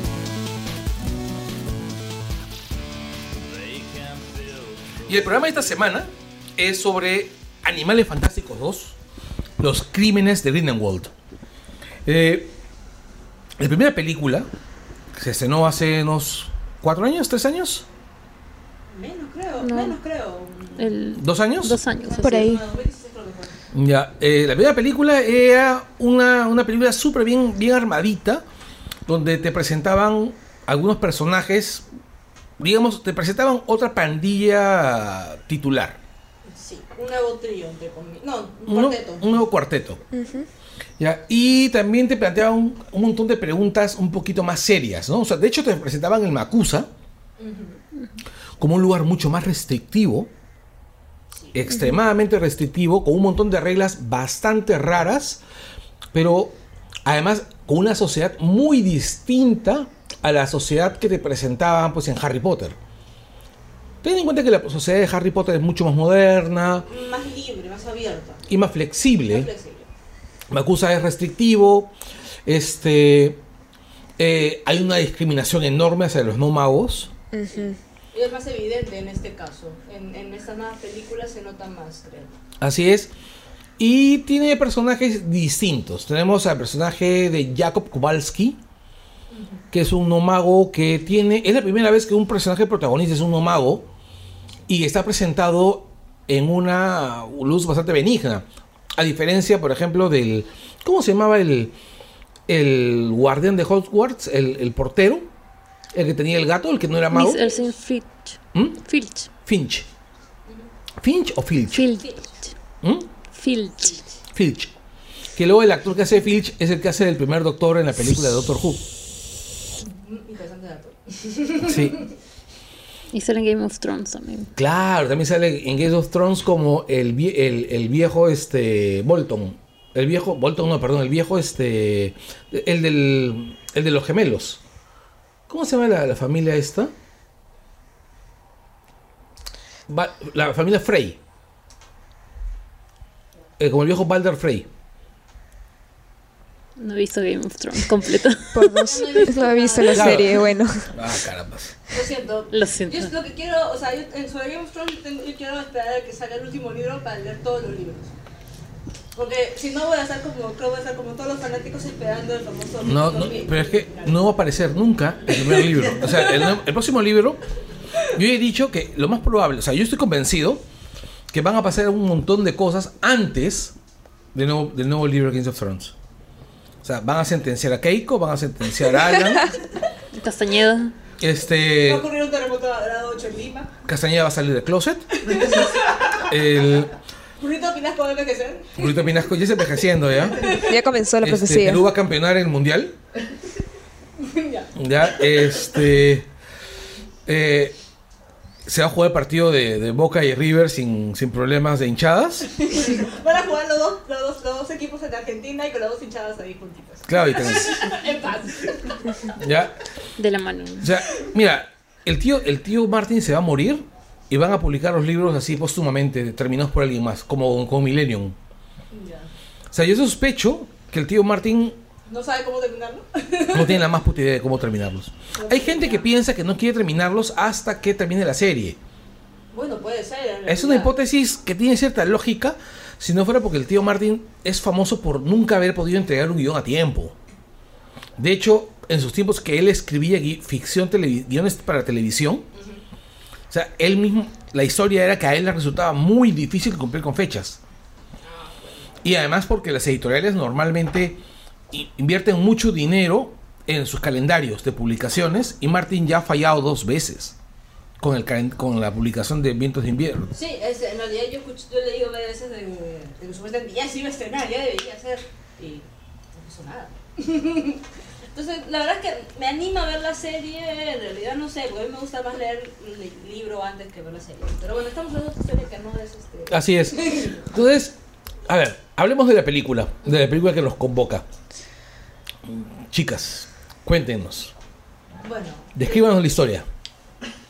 bueno, describir la historia, bueno, comienza con nuestro pobre Newt este, prohibido de viajar. No, comienza con ah, el, esca- el gran escape. De Claro, es- esto se sitúa, este, si no me equivoco, son seis meses después de lo, primera lo último película. que vimos de la última película. Entonces, este, bueno, la última terminó en que Grindelwald estaba este, capturado, entonces ahora lo van a trasladar. Este, está en una prisión, se, se le ve que ahí lo, lo tienen, están a punto de trasladarlo y este, bueno, eh, se ve que, que no era él, ¿Verdad? ¿No hay alerta spoiler o hay alerta spoiler? O... Olvídate de la letra de spoilers, ya ha pasado bastante tiempo ya. Sí. 24 horas después ya no es spoiler. Sí, además no fue tan buena la película. o- ya. Yo pienso que es inferior a la primera. Sí, definitivamente. Sí, bastante. A mí me decepcionó un poco. Yo soy fan. Hay un montón de cosas que me, que me dolieron de la, primer, de la segunda, este, porque esperaba que no ocurrieran, otras que me sorprendieron y otras que me dije que dije que espero tanto por esto. Hay Exacto. dos escenas con Zoe Kravitz que me duelen demasiado. Mm, Bueno, a mí me fastidió, por ejemplo, sinceramente, la manera como explican que Queenie y Jacob siguen juntos. Sí, a mí me parece que Es- lo de Queen y Jacob al principio cuando lo presentan hay algo que no... Es estúpido, o sea, A mí me molestó eso. Me pareció que desfiguran totalmente cómo estaba la historia de ellos antes. No, no, sé. de, de- ¿O cómo de- terminó la anterior Exacto, película? Claro, o sea, ¿cómo terminó? el dramatismo a la primera, a, a- a la renuncia final de la primera película. Sí. Es como que hay algo ahí que no, no, no, no encaja en esa parte. Sí, o sea, hay un montón de cosas. O sea, la película sí, definitivamente tiene un montón de problemas. Sí, sí, no, imagino que sí. ¿no? O sea, hay muchos fans que, no han- que están furiosos en realidad con, con Grindelwald, pero... Y- y además yo que- tengo, yo tengo esperanzas en la siguiente Y, película. y los fans de Potter son bien, bien, este, hepáticos. Sí, en realidad muchos creen de que ellos saben más la historia que la propia Rowling. Claro, es que hay dos, ¿no? O aceptas todo lo nuevo que te está dando en el universo, o no aceptas nada y te quedas con todo lo que ya estaba antes, ¿no? Y hasta ahí queda, nada más. Yo recuerdo que, que hubo un, hay un pat en Twitter, hay una, hay una historia en Twitter de un sujeto que empezó a corregirle a la, a la Rowling, ¿no? Sí, Sí, y otro Sí. pata le dijo, oye, ella escribió los libros. Claro. ella es la que sabe todo este universo. claro, o sea, y fue muy divertido porque creo que el tipo no se dio cuenta que estaba hablando con la Rowling o no... No, no, no entendía, creo, no sé. No comprendí lo que pasaba. Sí, o sea, a ver, des- describamos la historia. O sea, son seis meses después, este Grindelwald escapa, O sea, escapa... hace un escape que en realidad esa primera escena del escape a mí me pareció muy bacán la escena del escape. O sea, este, la, la acción me hizo recordar un poco lo de los caballos. Que está, bueno, Los testrals que aparecen es un guiño, ¿no? sí, ¿no? Este, luego la, la escena en sí, este, o sea, ya sabíamos que iba a escapar, no era un misterio. Era, Claro. ya sabíamos, interesante saber cómo. Comenzó muy bien. Comenzó bien, tuvo un buen arranque ahí. A mí me recordó un poquito, ¿sabes a qué? Al, a, la escena, a la escena inicial del... ¿Cuál es el película de Harry Potter que arranca con la moto? ¿Con, con las motos? El- Bueno, esa es la escena, justamente, el, el escape de Harry Potter. Exacto. Cinco Potters. Sí, los cinco Potters. Ya. Ah. Exactamente, a mí también me hizo recordar eso. Claro. Este, y esa parte ahí me pareció bacán. También, o sea, luego pasamos ya a, a Newt, que no... Ah, pero uh, un ratito. Este, justamente yo estaba leyendo así en algunas páginas de fans que había la queja de, pero ¿por qué este ya está este, bueno, era otra persona y había esa transformación? Y muchos decían como que bueno, usó porción multijugos y antes era como que wow, usó porción multijugos, ¿no? Cuando veíamos Harry Potter, pero ahora creo que la, un poco a la gente le ha chocado tanto uso entre comillas de la magia porque no se han dado cuenta de que esos ya son adultos, son graduados, o sea, es el uso cotidiano que le darías, ¿no? No es como en, Claro. en caso de Hogwarts, que es como cosas muy específicas para clases, todo te sorprende porque todo es nuevo y vas creciendo juntamente con ellos su, este, en la magia, ¿no? oscuro, tenebroso, de grande... De grande Claro, y, Súper a- poderoso. y claro, y además en su biografía de Grindelwald dice que desde muy joven este él ha sido este un mago muy muy poderoso, ¿no? Al igual que que Dumbledore y eso todo el mundo lo reconoció, pues, ¿no? No, ya- Y bueno, justamente también te la escape, este, lo que a mí me, me, me, me dio un poco de curiosidad fue cuando sale su chupacabras, que es un nuevo animal que este, incorporan, el chupacabras Antonio, que le ponen ese nombre.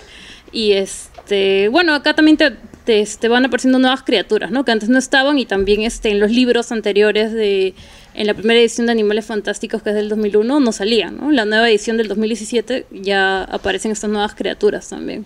Ah, en- hay una nueva edición, claro, hay una nueva edición del libro de Newt Scamander, ¿no? Claro, es que la primera edición fue del, La del verdecita, 2001. La que era de para... No, es, es roja. La primera edición del La, 2000. ¿cuál era? Sí, eran dos. Tercera Quidditch. Ah, la verde la de Kidditch. Sí, la Perdón, Sara, por perderte tu libro de Quidditch. ¿Mm? Es que eh, Sara me prestó su libro hace tiempo y yo se lo perdí, que era de Quidditch. Ah, se lo perdiste. Sí. Shame. Ya. Bueno, siento. la- en el caso del primer, este, ¿cómo se llama? Libro de Animales Fantásticos, ese salió en el 2001, tanto acá en, este, en Latinoamérica como en este, el Reino Unido.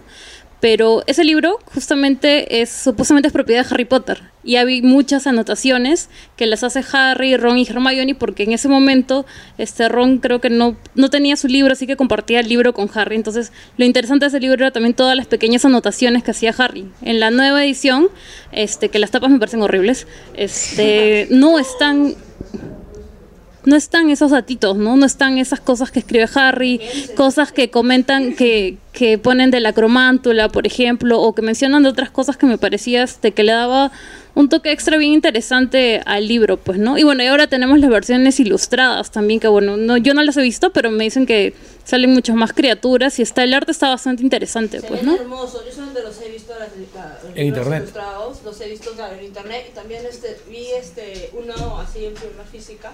Es precioso el libro, pero todavía no puedo comprarlo. Mira. Coming soon, coming soon. Es este, si alguien quiere hacer una tercera wishlist, por favor. eh, yo, yo también, por favor. Haz tu hashtag. Hashtag, sí, este, por favor, regálenme un libro. Libros para patita. Patitas. Sí, el, a mí, honestamente, claro, eh, eso es lo que me parece sensato. O sea, que hayan utilizado, que hayan demostrado la, la- la potencia de todos, de todos los personajes, ¿no? Ahora, la historia llega ya definitivamente, pues, este, al, al rollo de que, de que Greenwald escapa. Tienen que detenerlo. Evidentemente esperan que, que Dumbledore lo haga. Se supone Porque, que es el más fuerte. y- exacto, y porque, y porque lo conoce y toda la vaina. Y lo conoce. Muy Lo íntimamente. bíblicamente hablando. Definitivamente. Ya, y, y, y lo que me parece chévere es que lo dejan claro. Sí, lo deja. Sí, en realidad fue bastante. eh, eh, Algunos se quejan de varios colectivos este, LGTB. Leído que eh, ya han esperado algo más explícito. Pero a mí me parecía bastante explícita la actuación del rostro del, de, los, de los actores. Así que en realidad no sé qué esperaban que fuera. Además ya te vienen como que, entre comillas, preparando, porque Rowling lo dice hace tiempo, entonces la noticia ya se conoció, yo si mal no recuerdo la vi en periódicos, así que era algo que todo el mundo sabía, así que no era secreto y creo que me parece que está bien tratada esa parte, ¿no? De la relación de ellos, que espero que se este, desarrolle un poco más en la, en la siguiente, de hecho va a tener que desarrollarse mucho Sí, más Se tiene que desarrollar más. y hay tiempo, pues todavía, ¿no? Porque, este, bueno, los que están leído los libros saben que la batalla con Greenwald es en 1945, entonces faltan como veintitantos años para que todavía este, haya más desarrollo, pues, ¿no? Sí, pues todavía falta bastante. Pues esto, en realidad, Ah, Yo creo que hay un pequeño problema en, en ¿cómo se llama? En- bueno, hay un tema temporal en la historia, ¿no? El tema de, de los personajes que no ni siquiera había vivo un personaje. Ya. Este, el tema, por ejemplo, de Minerva McGonagall que Claro, no concuerda la fecha en la que ella está eh, asistiendo ahí. Por lo que sabemos, debe ser la batalla final debe ser en 1945, ¿no? Entonces eso sí ya deberíamos estar. este, Decían que, bueno, he visto algunos comentarios, no he, vis- no he revisado muy bien la cronología, pero dicen que podría ser este tal vez su madre o su abuela la que podría estar ahí enseñando. Lo que pasa es de que no, si es el apellido materno, este, si es el apellido de, si es el apellido de eh, McGonagall, es el, ape- el apellido paterno. O no es, o no es porque la, eh, él ya es hija de un muggle y un, y un humano, ¿no es No cierto? sé, un hechicero Sí. lo hizo. Bueno, al final a relacionar. Bueno, en realidad sí, pero queda ahí el problema, ¿no? Sí, De... entonces yo no estoy segura de que esa, esa hipótesis, que sí, también he leído de, de que sea su madre o su, o su abuela o su tía, no sé, sea realmente la opción. Pero bueno, vamos a ver qué nos dice Rowling. Claro, pero a mí me gustó verlo al final. De todas maneras, sí, fue bonito. Sí, yo tampoco, fue bonito verlo. Yo en realidad yo sí, yo sí soy este fan abierta, o sea, si Rowling escribe el universo Que haga de lo que quiera. pues que lo reescriba. Es la única que tiene la potestad para hacerlo. Como Claro. para cuántas películas da esta saga? Cinco. Han dicho que para cinco. cinco. ¿Pero estás seguro?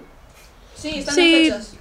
Primero iban a ser tres, Claro, luego la pasaron a voy, cinco. claro. O sea, hay un montón de tiempo. En la línea temporal hay un Son montón. veintitantos años todavía Y cubrir. este, si mal no recuerdo, en una entrevista decían que este, iban a cambiar de los personajes. O sea, supu- supuestamente para esta segunda película ya no iban a ser como que los mismos protagonistas, pero bueno, veo que los mantienen y yo supongo que en algún momento pegaron. van a tener que cambiar, ¿no? Porque lo- las cinco películas con ellos, bueno, algunos personajes sí me parece que ya están de Bueno, más. Yo creo que a, que, que a Newt lo van a tener que mantener. Sí, Obviamente. pero Ah, sobre sí. todo porque ha ganado el cariño del público.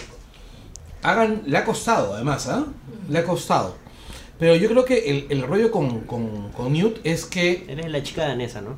es Sí. la chica danesa. Sí. También él es el que hizo el prota él fue el protagonista de la Steven- película de cómo se claro, de Stephen es- Pero una de las cosas que me parecían me parece chévere del personaje de Newt es y es vamos a desarrollarlo más adelante, es que te redefine el concepto de masculinidad, Sí. igual que Jacob. Sí. Sí. Ambos te redefinen conceptos de masculinidad, de héroe, ma- de- de- del- hombre héroe. protagonista. Exacto. El protagonista heroico masculino, ¿no? Pero volvamos más, a- más adelante.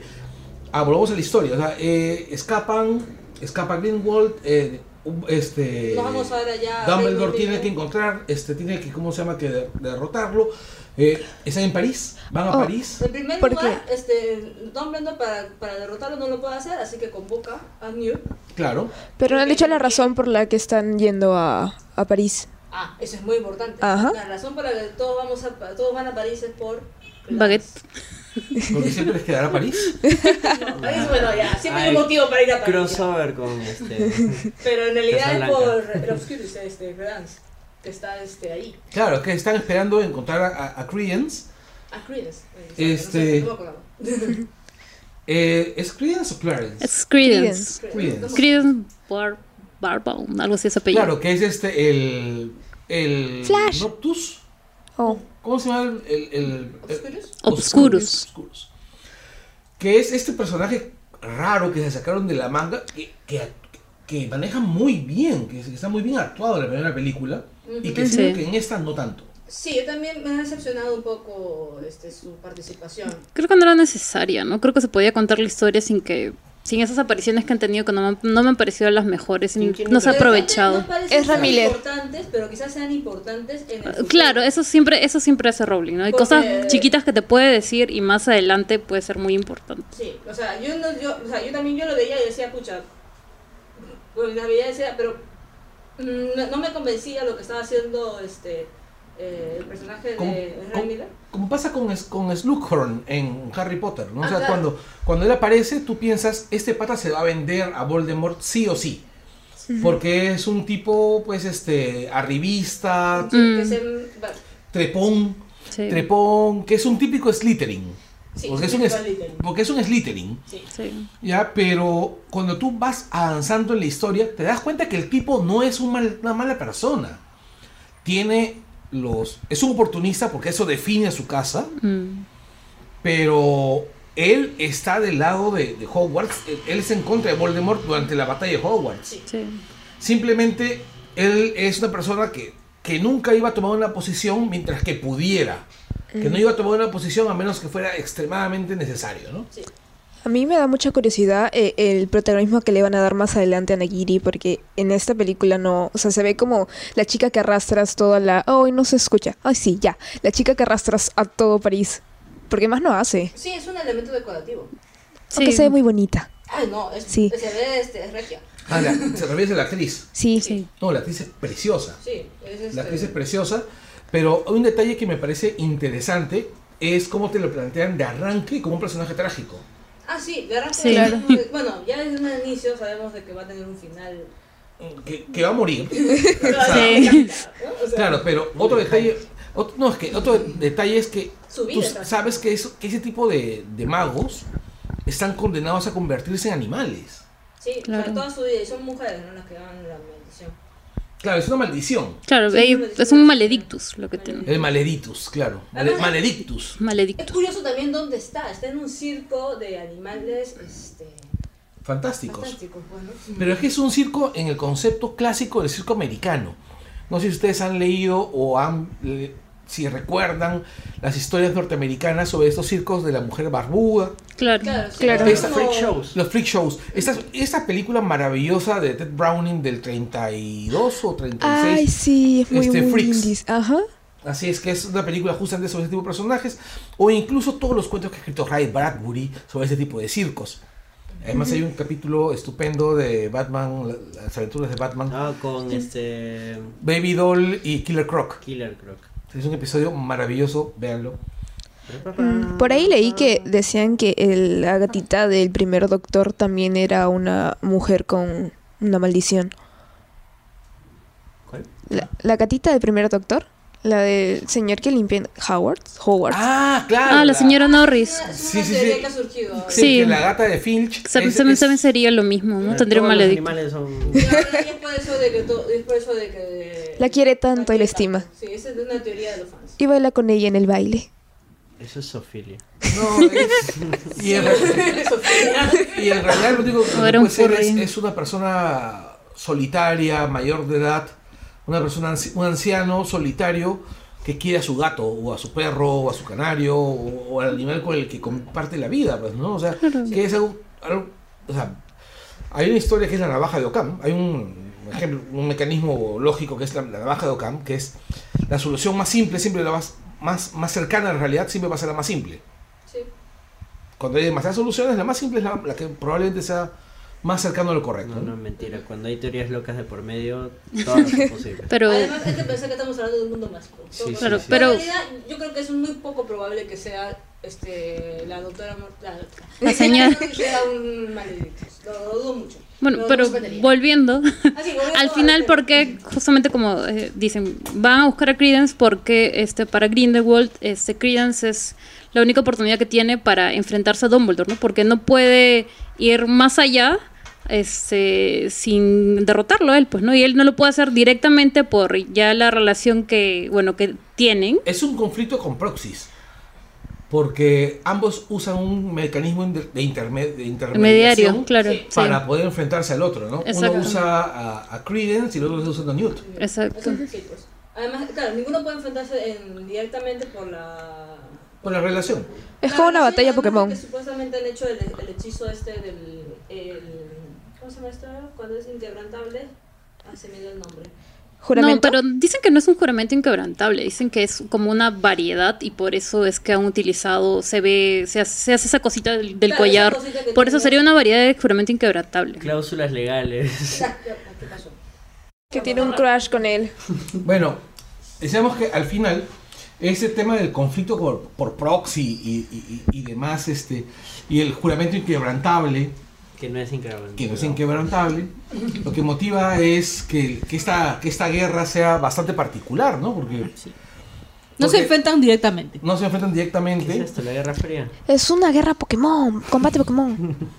Eh, en realidad, ya. Está bien esa tecnología. pero es cierto, pues, o sea, Neo es el Pokémon de Dumbledore y Credence es el Pokémon de... Sí, sí. de Grindelwald. es un Pokémon tipo, claro, y, y Grindelwald usa un Pokémon tipo fantasma, Yo creo que sería Mientras- siniestro. Es un siniestro. ya, y este, y, y, Scar- y Newt es un Pokémon tipo hierba, Sí. es un chicorita. No, chicorita sin nutri, así que no. ¿La evolución de Chikorita cuál es? No, ¿qué, Un qué sería? Bueno, es un Sí, un Bulbasaur. Sceptile sería, es, es cool. Sí, ¿Qué? un, un Sceptile. Ese es ya tercera generación. Sceptile no es ese que parece este un... No, ese Es no una salamandra de Es dos salamandra patas que, que... que tiene Ah, la cola- tiene que ser la cola- salamandra, la claro. cola que parece una lengua de gato enrollada. Mm, No. Eh, Ese es Trico, pues. Ah, ese Claro, es trico. ese es trico. Que el de Ash anda con su hojita Con en su boca, ramita en la ¿sabes? boca. Ajá. Que me parecía el bicho más estúpido Oye, es todo lo genial, posible. tiene su No, ramita Trico como bacán. este, como cowboy. Pero es divertido. No hablemos de Pokémon, por favor. Sí, estamos... La no, novia de Pokémon, me la mierda todo. Ya.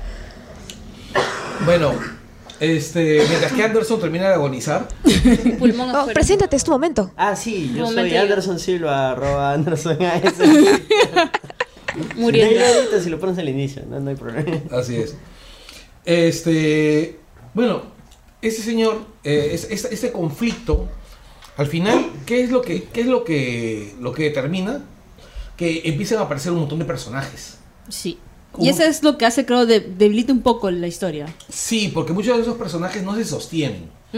Por ejemplo, mm, Nagini es un personaje atractivo, pero es un personaje atractivo por lo que tú sabes que le va a pasar. Claro. Sí. Pero no por su función en la historia. O sea, que Además si que- eres fan te emociona. Yo creo que eh, fue un, yo creo que personalmente para mí hubiera sido mejor verlo allí en la película que enterarme en el trailer.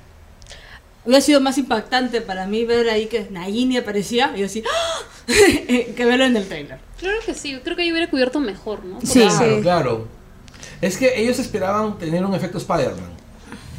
Mm, es que así Ellos- te creas expectativas que no, va a cumplir. No, es que eso es a lo que yo voy. O sea, yo creo que en el trailer esperaban tener un efecto Spider-Man. En Civil War, cuando de repente apareció Spider-Man en el trailer, toda la gente se comenzó... Mm, Yo creo que el impacto es totalmente distinto. Sí, porque mm, no sé. El tema de Spider-Man en ese caso fue bastante contextual y coyuntural, porque todo el mundo decía Civil War tendría que ser Spider-Man, pero Spider-Man es de Sony, entonces no va a aparecer. Y de pronto te lo meten en el trailer y tú dices, "Ah, ¿qué está pasando acá? No entiendo Claro. nada. Claro. En cambio, en el mundo de Harry Potter todo el mundo sabe que Claro, Nagini es un personaje. Bueno, y acá tampoco no sabíamos qué iba a pasar, ¿no? Porque no está en los libros. o sea, Claro. No hay nada. No bueno, no había nada sobre eso. Sí, y bueno, la tía está, la tía está metiendo, bueno, está, está desarrollando los mitos hacia atrás, ¿no? O sea, Está ya- on fire. Claro, está reescribiendo una historia. O sea, bueno, no está escribiendo, está, haciendo- está armando la precuela, pues está escribiendo la está precuela creando una precuela, claro. donde, donde no había historia, ¿no? Entonces, me parece que hay un montón de espacio vacío en el cual ella puede incorporar cosas, ¿no? Sí, pero hay, un, hay una cosa al menos que todavía, al menos hasta que se identifique bien qué pasó con McGonagall, está, está reescribiendo allí una historia. Y, y el hermano de... Y, Ah, y el, el Sí. nuevo hermano, claro. El nuevo hermano que es Credence. Sí, pero bueno, son sea- varias cositas, ¿no? Que es como que están cambiándolas un poco, como también cuando, por ejemplo, muestra ya más adelante la visión que tiene de las guerras. Este, se supone que, ¿cómo se llaman? Las visiones, si vamos a la parte donde estaban las, este, ay, donde aparecen esas... Ah, en el Ministerio de Magia Claro. que están ahí las, la- las visiones acumuladas. La- la- este, las profecías. Las profecías. Cuando se veían las profecías, las profecías nunca eran claras. Se sabía eso. Pero cuando ahora, por ejemplo, en la anterior película, él ve, está, está buscando a los Kurus y piensa que es la hermana, de, bueno, la, hermanastra de Credence.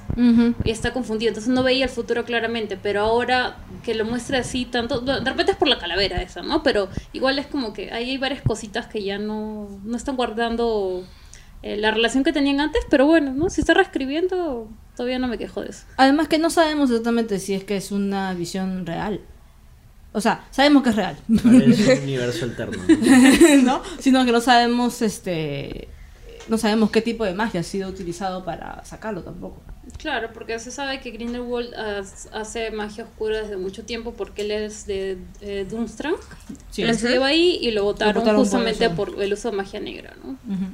¿Qué más habrá aprendido? No sabemos. Lo votaron por negro. Es, claro, ese es, ese es, el, ese es el, el- la casa en Alemania, pues, ¿no? Sí, la casa de Claro, el castillo de... Ah, siempre me No, está, donde salía Víctor. De Alemania encima, rayos. Claro, es, sí. Ya, pero ya que, está, ya, ya que estamos... Ah, ¿verdad? La, la próxima película todo indica que va a ser Brasil, ¿no?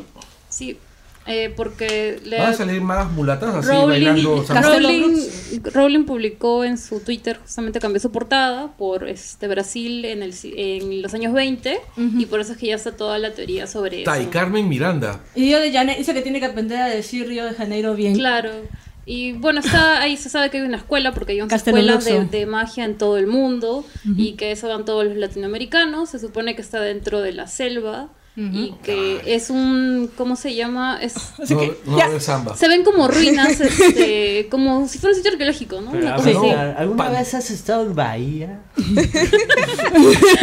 Bueno, ya sabemos de que ahí, al menos acá los fans latinoamericanos vamos a estar felices. De repente aparece otro dragón. Claro. El dragón peruano. De repente parece fútbol. De repente. el- Aparecen lo los equipos de Perú. Quidditch. Tú- tú Podrían que ser el Elan. El Tarapoto. El Tarapoto 3 Kimmers, que es el mejor equipo. Tú que eres el hombre de la historia. Por Los supuesto. años 20 en Brasil. Al menos en Latinoamérica, demos un eh, contexto. Bueno, Brasil era caótico en los años 20. Como toda Latinoamérica. Todavía no, es- pero estaba más ordenado que, que- que Perú. Bueno, cualquiera estamos hablando de Perú. Eh, Eh, y a ver, todavía, todavía no había aparecido Kubitschek, así que todavía no estaba el rollo del proyecto de creación de Brasilia. Eh, Porque tomemos en cuenta que había uno militar, creo. siempre nos muestran, no sé, los años 20, 30, 40 en Estados Unidos, Europa. en Europa. Muy poco nos han mostrado en Latinoamérica, así que espero que haga una investigación. Que no sea México histórico. 2.0. exacto. Exactamente, que no sea México. Que en México no hablen quechua como en Indiana Jones. Claro, o que no tengan este, ¿cómo se llama? Este, ¿cómo se llama? Ponchitos de, en, las Oye, en la- en Nazca. justo En- ayer. claro, y que en Nazca no es en la sierra. Sí. Sí. Yo no sé cómo, cómo fue eso. La. La Las historias de, de, de Tintín, las aventuras de Tintín, porque así lo doblaban ya, tan tan la huevada, ya. Este, y era más exacto, ¿ah? No, Tintín, ¿cuál? ¿La, la última, la de Spielberg? No, no, no, no, este, los, los, ah, ¿Dibujitos? las- los dibujos animados. Ah, y eso, que los dibujos animados de Tintín son bien pajeros, ¿ah? Pero- Sí, no, sí tienen sus imprecisiones, como que el dios sol era Pachacamac, pero... No, pero, la, pero la, la arquitectura ahí en Tintín está mal. Ahorita no recuerdo exactamente qué cosa. Pero hay- no arquitectura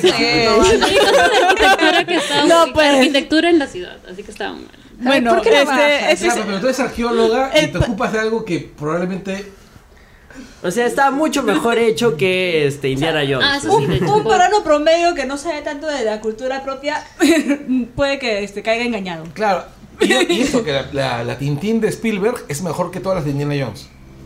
Compro, compro. Bueno. pero es algo ser. lenta, pero sí, tiene lo Ah. suyo. Es algo lenta. Es Tintín. Ya lo O sea, y sé. aparte sale, sale Milú Sí. en un avión. Ya no dije nada. Ya. ¿Podemos Andy volver a Rindelwald? Regresemos, Hablando de regresemos. otras sí, no, otras criaturas. Sí, y bueno, ahora, una de las cosas que me parece divertida de, de- de estas dos pelas es que dentro de todas las fallas hay un montón de aciertos que me parecen bien interesantes. El principio es definir en un mundo anterior al de Harry Potter. Harry Potter es súper clásica. Claro, o sea, Harry es un héroe típico en el fondo. Harry Potter es Luke Skywalker. Sí. Sí. Es cualquier típico de Es Luke, cine. Sky- es Luke Skywalker, es Indiana Jones. Solo que no besó a su hermana. Claro, no es eso, ¿verdad? Porque Pero no a su tiene amiga. familia. Claro. Puta que sad. Es este, el... Es un chico que se adapta a su condición de héroe y que lo asume al final. Exacto, Claro, pero... El marginado. El elegido. Además es el, es el rico papá del cual todas las chicas andan, andan prendadas. Ajá. Este, al final, al final pues termina, ¿cómo se llama? Siempre, siempre Oh. eligiendo lo mejor de lo mejor, porque además está predestinado. Queda con la hermana de su pata, eso no se hace, cabrón. Este, está, predesti- está, En el pre- universo mágico sí. está predestinado, además es, eh, tiene plata. Tiene bastante plata. Sí. Sí, tiene, tiene- o sea, tiene dinero, es un tipo que Es cool hasta algunas veces sus respuestas a los profesores antipáticos. O sea, es este. es deportista, es- Es, un atleta Eh, privilegiado. De él, o sea, y todavía es este. Es como sería el mariscal de campo, no sé, pues. es, es el, es el, este, el- Es una estrella. Smith, es el capturador. ¿Cómo se cuál es? Es Seeker, pero. Buscador, el buscador. buscador. De- O sea, el tipo, pues, pues es un jock de las películas clásicas. O sea, es, es un- es el típico héroe clásico. Ya muy Sí, privilegiado. es ya. un papu. Claro, o sea, Perdió es el papu para de mí. los papus. Sí. Ya, pero el, el- en cambio, si tú ves lo- los, protagonistas de esta serie, eh, de, esta, de esta serie de películas, son personajes menos privilegiados. Sería normalmente el amigo o el compañero, pero no el protagonista de la historia. Newt no sería el protagonista. Los de son adultos, una cosa así. Mm, ¿Perdón? Como los chibolos de Stranger Things. Claro, los chibolos de Stranger Things también son otro tipo de masculinidad, ¿no? Es un tipo de esta- es- pero es que los chibolos de Stranger Things son, son nerds. No, no es que cambien el modelo de masculinidad, porque al final es, es el mismo modelo clásico. Por ejemplo, cuando tú ves cómo se empiezan a pelear por, por la chibola de pelo rojo en. eh, co- como Lucas y, y el. El chico se llama Dustin. Pero no, a lo que yo iba es que es el modelo clásico de masculinidad en construcción, en el caso de esos chicos, ¿no?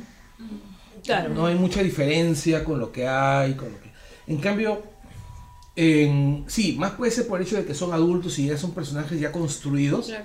pero en Harry Potter los personajes, tú, tas- tú sabes perfectamente qué es lo que van a hacer todos ellos cuando sean adultos. Claro, o sea, sabemos muy bien que que, Ro- claro, que- que Harry va a ser este un auror y va a ser este un este o sea, eh, digamos que tiene un, un destino que sabemos que va a ser de un triunfador, entre comillas. Claro, este, mientras que sabemos y sabemos que, que todos los personajes de, de- de Harry Potter tienen el destino comprado ya. Sí. Ya lo tienen armado, ya Hermione que- sabemos que va a ser también exitosa, Ron, bueno, más o menos. Claro, Ginny claro. también. ¿Mm? Ginny Ginny también. también. Ginny también. O sea, son los típicos triunfadores del, que en el colegio serían los típicos. Claro, o sea, la, la promoción de los populares. Claro. Así no se puede. Ya, en cambio, eh, tú ves a, a, a Newt, tú te puedes imaginar el tipo de... de- o sea, desde, desde el momento que te lo plantean como un Huffle, Huffle, Hufflepuff. Hufflepuff. O sea, ya- Hufflepuff. Ya, Desde el momento que te lo plantean como una de las casas menores, que es básicamente la casa que recoge, la caja, la casa que recoge a todo lo que sobra. Porque es más, se define como eso, la casa que recoge lo que sobra. Bueno, creo que no lo dice así. Pero en síntesis podría ser. Sí, o sea, O sea, son los buenos. El no, son más que más bien son los rellenos. Son los que le entran a todo. Ya. Los buena gente. Claro. Cedric Diggory era. No es guapo, pero es buena gente, una vaina así. Claro. Ya. Este, el. Y bueno, y tienes, a- tienes este personaje que además es un tipo que te- tiene problemas graves para relacionarse con personas. Sí. Uy, qué chévere. Este. ¿Qué es más? Lo relacionan a, eh, la gente lo relaciona que sería como una persona con autismo en nuestra No, con, sociedad. con Asperger. Asperger. Pero, Asperger, pero no es que sea Asperger, simplemente es un tipo que. Es un inepto social, como Exacto. muchos de Ajá, nosotros. eso Así es. Exactamente. Eso es un tipo muy tímido. Es un tímido que no sabe mirar a los ojos a la gente. Exacto. Que está, almuerza solo. Que le gustan los animalitos. Claro, Sí, si sí. te agradan los animales, Y y seguro, la graba, gente un- sobra. y seguro graba Sí. podcast. Y le gusta a la gente con ojos de salamandra. Así es. De hecho, hay una parte en la que, cuando- en la película, cuando mencionan el, temo- el mayor temor de cada persona, Sí. el temor de él es estar trabajando en una oficina. Y, eh, mira, ese momento para mí fue demasiado porque, aparte que me recordó este, eh, bueno. Harry Potter y Lupin, este, me hizo sentir pues, totalmente identificada. Que es lo que yo más detestaría, tra- trabajar en un escritorio. Pero tú, pero tú este, eres arqueóloga, pues, o sea, tú vas a trabajar en terrales el resto de tu vida. No, pero igual, yo dije, este, este, este momento ¿Tú es sabes para mí. cuánta gente nos escucha desde su oficina? ¿Sabes cuánta gente va a entrar en depresión en esta parte? Tile Soli. Es más, normalmente trabajo yo en la oficina. La hora Pero no tengo problema con ello. No Es- tengo problema. Pero el, el- Soy tirana, no me tiran. Claro, pero es que hacen memes sobre ti, pues, en tu, tu- en tu chamba, pues, sobre, sobre la manera, cierto, sobre la manera como maltratas a tu personal. No falta a nadie. Te imaginan así, vestida así de dominatrix con un látigo con púas así de construcción. Ok, esto ya se puso intenso. Sí, y los golpeas así. ¿Por qué le han puesto una coma ahí? ¡Muere, mierda! pa! Este, nunca tanto, pero bueno, ya, no importa. Saliendo de los memes y por favor regresando a Grindelwald. Este, el. Te aseguro que mañana van a aparecer esos memes. El, una vez que. O sea, me parece bien divertido, o sea, bien, bien interesante. Como este personaje, que en cualquier otra historia, en cualquier otra historia sería un secundario. Sí, Sí. el Ah. amigo protagonista. Eh, exacto, es, él es Ducky de esta película de Pretty in Pink. Oh. Ya, ya, ya. Él, Entendí esa- o sea, es, es Ducky de, de Pretty in Pink, es este, ¿cómo se llama? El, ¿cómo? es el, siempre el, el amigo sensible de, de, ¿cómo se llama? Del prota. Sí, el típico. Acá tiene eh, el, rol protagonista, no lo hace mal, es hasta heroico en un montón de ocasiones. Sí. En la primera película tiene una manera muy particular de heroísmo. Eh, además tenemos el otro personaje que es Kowalski, que también es otro personaje eh, con una...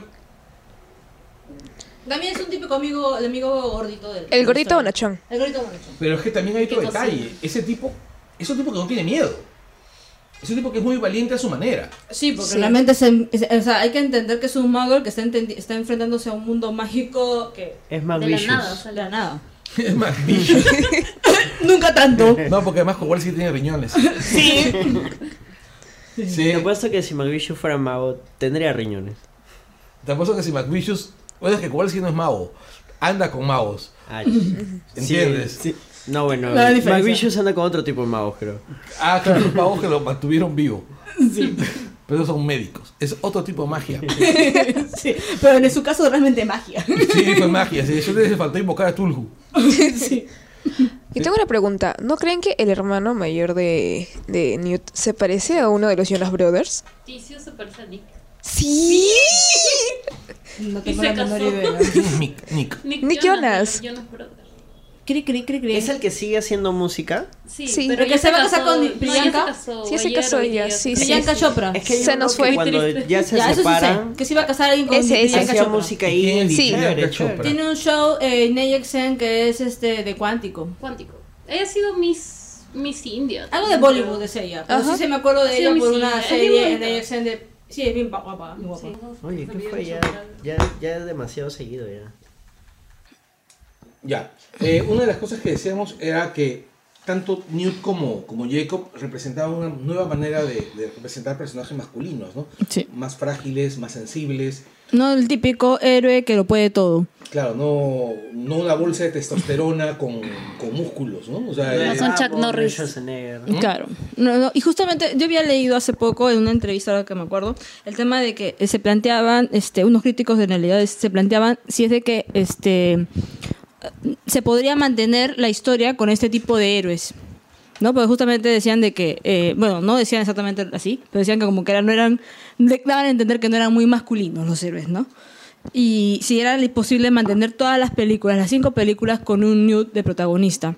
Si él podía con ese, con ese encargo, digamos. Y bueno, supongo que tendremos que esperar las siguientes entregas del- de Fantastic Beasts para saberlo, ¿no? Pero ojalá que sí, porque es como que un héroe diferente a lo que ya estamos Es por el acostumbrados. contexto también creo que tenemos ahora que sí funciona mejor, ¿no? pero Late Night with David Gordon. es que una de las cosas que a mí, a mí sí me parece que Newt es capaz de, de ser un héroe físico también. Y se ve en esa Sí, película. se ve claramente cuando justamente pelea junto a su hermano, al menos me parece de que sí, esa parte sí se nota de que está listo para, para, para luchar. Exacto, o sea, que es alguien que no va a rehuir el conflicto eh, si es que está obligado a, enganchar en Sí. un conflicto.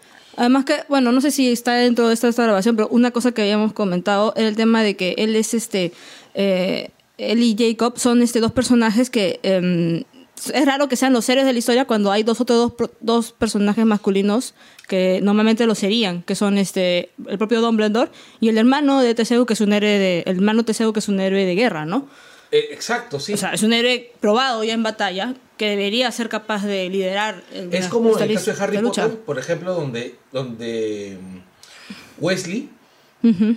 ¿Cuál Es- Wesley? el, el, que está con, con Harry, Ah, Ron. Ron, ¿Qué? Ah, que ¿Qué versión de Harry Potter? ah, este, la, la- una que le prestó ¿no? Sí, no, el, me estoy refiriendo a Ron Wesley. Es el protagonista, es el, el tipo que lleva la parte, una parte física en la, en la trama cuando su hermano ha sido Auror. Claro. Sí. Cuando su hermano ha sido Auror y él debió haber, por ejemplo, debe haber sido el primero al que, al que a Ron debió haber acudido. Claro, lo lógico sería, ¿no? O sea, es una cosa... Sí, y me parece que yo veo con mucha capacidad física a, a Newt. Sí, yo también, yo, yo, sí estoy- yo sí creo que sí se puede mantener la historia con Newt. Espero que se mantenga porque sería bacán verlo A, a quien yo no evolucionar. veo con capacidad de, ¿cómo se llama?, de mantenerse en la historia es a Jacob. Es que Yo- claro, Yo creo que la próxima película debe morir su personaje. O sea, morir o... Es que lo están forzando mucho. En esa película sí. Así debe Sí. llamarse. Animales fantásticos, Jacob debe Es que a mí, me- a mí me parece, por ejemplo, que el único consecuente de la película ha sido que Queenie se una a Grindelwald. eso ha sido lo más consecuente, sí. Porque lo que ofrece él es que todo se va, que todo, todas las restricciones entre magos y personas no magas van a desaparecer. Claro, se entiende por la desesperación que ella, ella siente, pues, ¿no? Claro, Que o sea- sí era, se veía venir. Eh, un personaje que me parece que también está, ya debería desaparecer es este, justamente Tina, ¿no? Pero Tina se va a casar con... con- Claro, pero no necesariamente tiene que estar apareciendo. pues. Pero no a no ser que cobre un rol más importante con la- en la lucha misma. Aparte que Ella es yo- Aurora. yo creo es que- Aurora. Aurora. Sí, y yo creo que hay un problema ahí con el casting de esta chica. Porque ese esta actriz siempre tiene la cara de... O sea, siempre tiene esa expresión de que va a llorar, va a romper. que es la hora sad siempre. Sí, o sea, Cara en de bebé llorón. Sí, en Alien también. Ah, sí, sí, en Alien también dijo. En pero Alien no- es... Pero tiene ojos de salamandra. Ah, madre, sí, pues no, no es algo. Podrías poner a Zoe de Channel. Ya, lo que mira, soy de Channel, soy de Channel, puede ser todo lo irritante que quieras, o, o mejor No me dicho, parece irritante. no, sus papeles en general son irritantes. New Girl, por ejemplo, la, la chibola esa de New Girl da ganas de meterle en una caja, llenarle concreto y tirarla al océano Índico. ya. ¿Índico? Sí, claro, ¿Por qué el índico? porque está lejos. Ah. porque está lejos. ya. Este, bueno, el mar Índico. Ya, el, no, el, el rollo es que el personaje sí, yo creo que el problema es la actriz ahí. Mm, Sí, puede ser que sea eso. Yo creo que le falta un... O sea, yo creo que en esta entrega lo que he notado es que a diferencia de la primera, o sea, de Harry Potter, es de que ahí teníamos siempre a Hermione, que era como que un personaje femenino Fuerte. fuerte, que daba, o sea, al trío, era como que el Golden Trio tenía su personaje femenino fuerte que estaba ahí siempre. Además era quien los mandoneaba. Y, los- claro. y la que ayudaba siempre con los hechizos, porque si no, el, el par perdía siempre. Eso era bien Naruto, ¿no? Era Naruto, claro. Y en general es como que, no sé, pues, este... O sea, está, si, si vamos a Disney tenemos a Batman, Superman y, la- y Wonder Woman, ¿no? Claro, pero es que a diferencia de, de- del- de la Trinidad de DC, ahí los tres están al mismo nivel. Ah, claro. El más, el, el que se supone que tiene menos poderes, que es Batman, tiene más cerebro que los otros dos, Tiene el poder del dinero. que es el más importante de todos. Sí. Ya, yo creo que, por ejemplo, donde, donde nos encontraríamos más con esa situación sería en Marvel. Porque, ¿Quién es la Trinidad ahí? no, o sea, no es que no haya Trinidad, sino Un que... equipo el- en X-Men, dices. No, en, en- en- no en X-Men, sino en el, el rollo de la figura de Pepper. La figura de Pepper, sobre todo en el cómic. Porque sin Pepper, Stark no funciona. Ah, ya. ¿Quién es Sin? Pepper, Stark no funciona. Sin Mary Jane, Spider-Man no es ni mierda. Ya. Este, el- Entonces es más marveliano el trío, el trío, el Golden Trio de Harry Potter. No, claro, o sea, lo que estoy refiriendo es que es otra manera de ver, de ver este, a la mujer. O sea, la, la mujer en, en el trío de Harry Potter es la que permite que ese par de huevos fritos Haga las cosas. algo. Sí. Tríos famosos. Ya, pero justamente el trío de Harry Potter, el trío, ¿qué fue eso? Ya, este, el Golden, En este, estos tres personajes le dan una, le dan una, este, o sea, ahí hay un rol femenino fuerte que no se nota en, en Animales Fantásticos. Hasta ahora en esta película tenemos el rol fuerte solamente entre comillas fuertes de, de Newt. Tenemos el que sabemos sabemos quién va a ser Dumbledore, o sea, sabemos quién es Dumbledore, pero tampoco se le ve en acción. Y el Nagini es un elemento más decorativo en general en toda la trama. Queenie se va al lado oscuro. Queenie se va al lado oscuro. Este. mm, Bueno, el Delita sí. el tiene- Elita sí, es un personaje que me gustó. Y No, pero, es un perso- pero es que lo que pasa es que personaje fuerte que mueva la trama no es Lita. Claro, no, pero No, creo que ha sido la el- mejor El tratada. personaje fuerte que han mandado ahí para, que, para ver cómo sufre. Sí. el Nada más, o sea, para decir, qué interesa de esta mujer. Pero igual, o sea, sus escenas de sufrida eran horribles. Por ejemplo, esa escena donde está eh, yendo a, a- a ver su salón en Hogwarts, es como que la cámara parece que se la dieron a alguien epiléptico porque es súper movida. No sé si se habrán dado cuenta, yo Esa- sí y esa me es dolió. una- esa es una técnica. eh, No, o sea, Shaky cam. y cuando están en el mausoleo, y le gusta mucho Snyder. Y cuando están en el mausoleo, es como que ya estás llorando, pero ¿qué estás mirando, mujer? Estás mirando al techo, se- al, perdón, al piso, se puede ver abajo que están, porque está llorando y mira, y están conversando y diciendo ya el fin del mundo, y ella sigue llorando y mira a otro lado, y, y ¿qué mira? O sea, cuando está en el mausoleo y todo el mundo está abajo ahí hablando de la ¿El fuego? revolución mágica. Todavía fue. Antes, antes de que bajara y se sacrificara por todos. Ya. Ah, sí, tiene una escena rara así mirando como Sí, que... lloro, lloro. loca, pues. Es que no está bien de la cabeza. O sea, el personaje es un personaje que sufre, que sufre porque sabe que ya está destinada a sufrir. Desde que la concibieron. Exacto. Entonces, Sí, bien Y igual su historia. es como muy similar a la de Voldemort. Oh, Saúl Enrique López, saludos desde México. Oli. Oli. Oli. Ya. Sí, pero justamente cuando yo cuando describían su historia yo estaba pensando en Voldemort. es que, claro, pero es, es un Voldemort que tiene el final de Snape. Sí. Triste. Sí. ¿Entiendes? O sea, es, es- es este. Es, Y ese te amo. oh. I love Ah, you. yo he leído, yo he leído una, eso, pues, es un, análisis que le hacen a justamente a la escena de quién dice te amo. Dicen que el, el pla- eh, que este como Tisius está más adelante y Newt está atrás y luego Tisius pasa a otro plano. Este el eh, según ese análisis de planos, este el, el te amo era para Tisius. Según lo que yo he leído, que es este, un print de pantalla al, ¿cómo se llama? Al, al libro que han sacado de Ah, ya, sí, dice que le dice A a, ambos. a- a ambos, sí. A ambos le dice I love you. On fire. Pero es que claro, pues uno es un amor, este, amor de pareja y otro es un amor de amigos. De repente es Crash. Pero justamente ahora que hablas de eso, eh, a mí no me queda muy clara la relación que tiene Nagini con Credence, por ejemplo. Porque no me parece que, o sea, son como que dos personas desdichadas que se juntan, pero no si es raro. algo este, de pareja o es algo de simplemente este, dos personas que están mal y ya, ¿no? Yo Son creo, que, juntas. yo creo que está- lo está protegiendo, ¿ah? Porque Credence, a pesar de ser extremadamente poderoso, es un sujeto que necesita muchísima protección. Es muy frágil. Exacto. Sí, es un Shinji. Eh, eh, es Shinji. Es un Shinji. Ya, y este. Y Nagini es Misato. Pero Misato sin carácter. ¿Ah? Misato sin carácter. Claro, pero a- a lo que me estoy refiriendo es, es una madre involuntaria. O sea, a mí Nagini me parece que ha sido muy triste su participación. O sea, muy, muy triste en el sentido de que no, no, no siento que haya agregado nada, ¿no? Yo espero que en, el, fut- en la tercera película haya un mayor desarrollo de su personaje, porque realmente no... O sea, fue como un personaje decorativo. O sea, Claro, sí, lo solo que me está ahí cago. decorando nada más. Y no se lindo su les manda saludos, Elizabeth García dice desde la tierra de Satán. Oli. Hello. Saca el DNI. Ya. Otra cosa que me da mucha curiosidad es la relación que tiene Dumbledore con su hermano, más su hermana muerta, más Grindelwald, que es como que ahí su... Porque o sea, se supone que se dejaron de hablar después de ese episodio. O sea, me, me da curiosidad cómo lo van a tratar. Ahora, se eh, cuando lo presentan, lo presentan... ah, bueno, cuando te refieres a qué hermano, a Credence. No, no, no, no, no. A Dumbledore con su hermana Ariana y Ah, el ya, otro hermano. ¿Qué? ¿Qué parte de la película? No, no, o sea, no, no lo dicen, pero Yep. se supone que es parte también de. Claro, del se supone drama. que el, yo creo que en la próxima deben presentar más flashback de eso, ¿no? Porque Claro. va a tener que justificar toda la relación que tiene Grindelwald con, con Dumbledore, ¿no? En algunos se tienen que Y- tratar ese tema, sí. Y este y bueno, iba a entrar todo, todo ese asunto, pues, ¿no? Con los hermanos, la relación que tuvieron.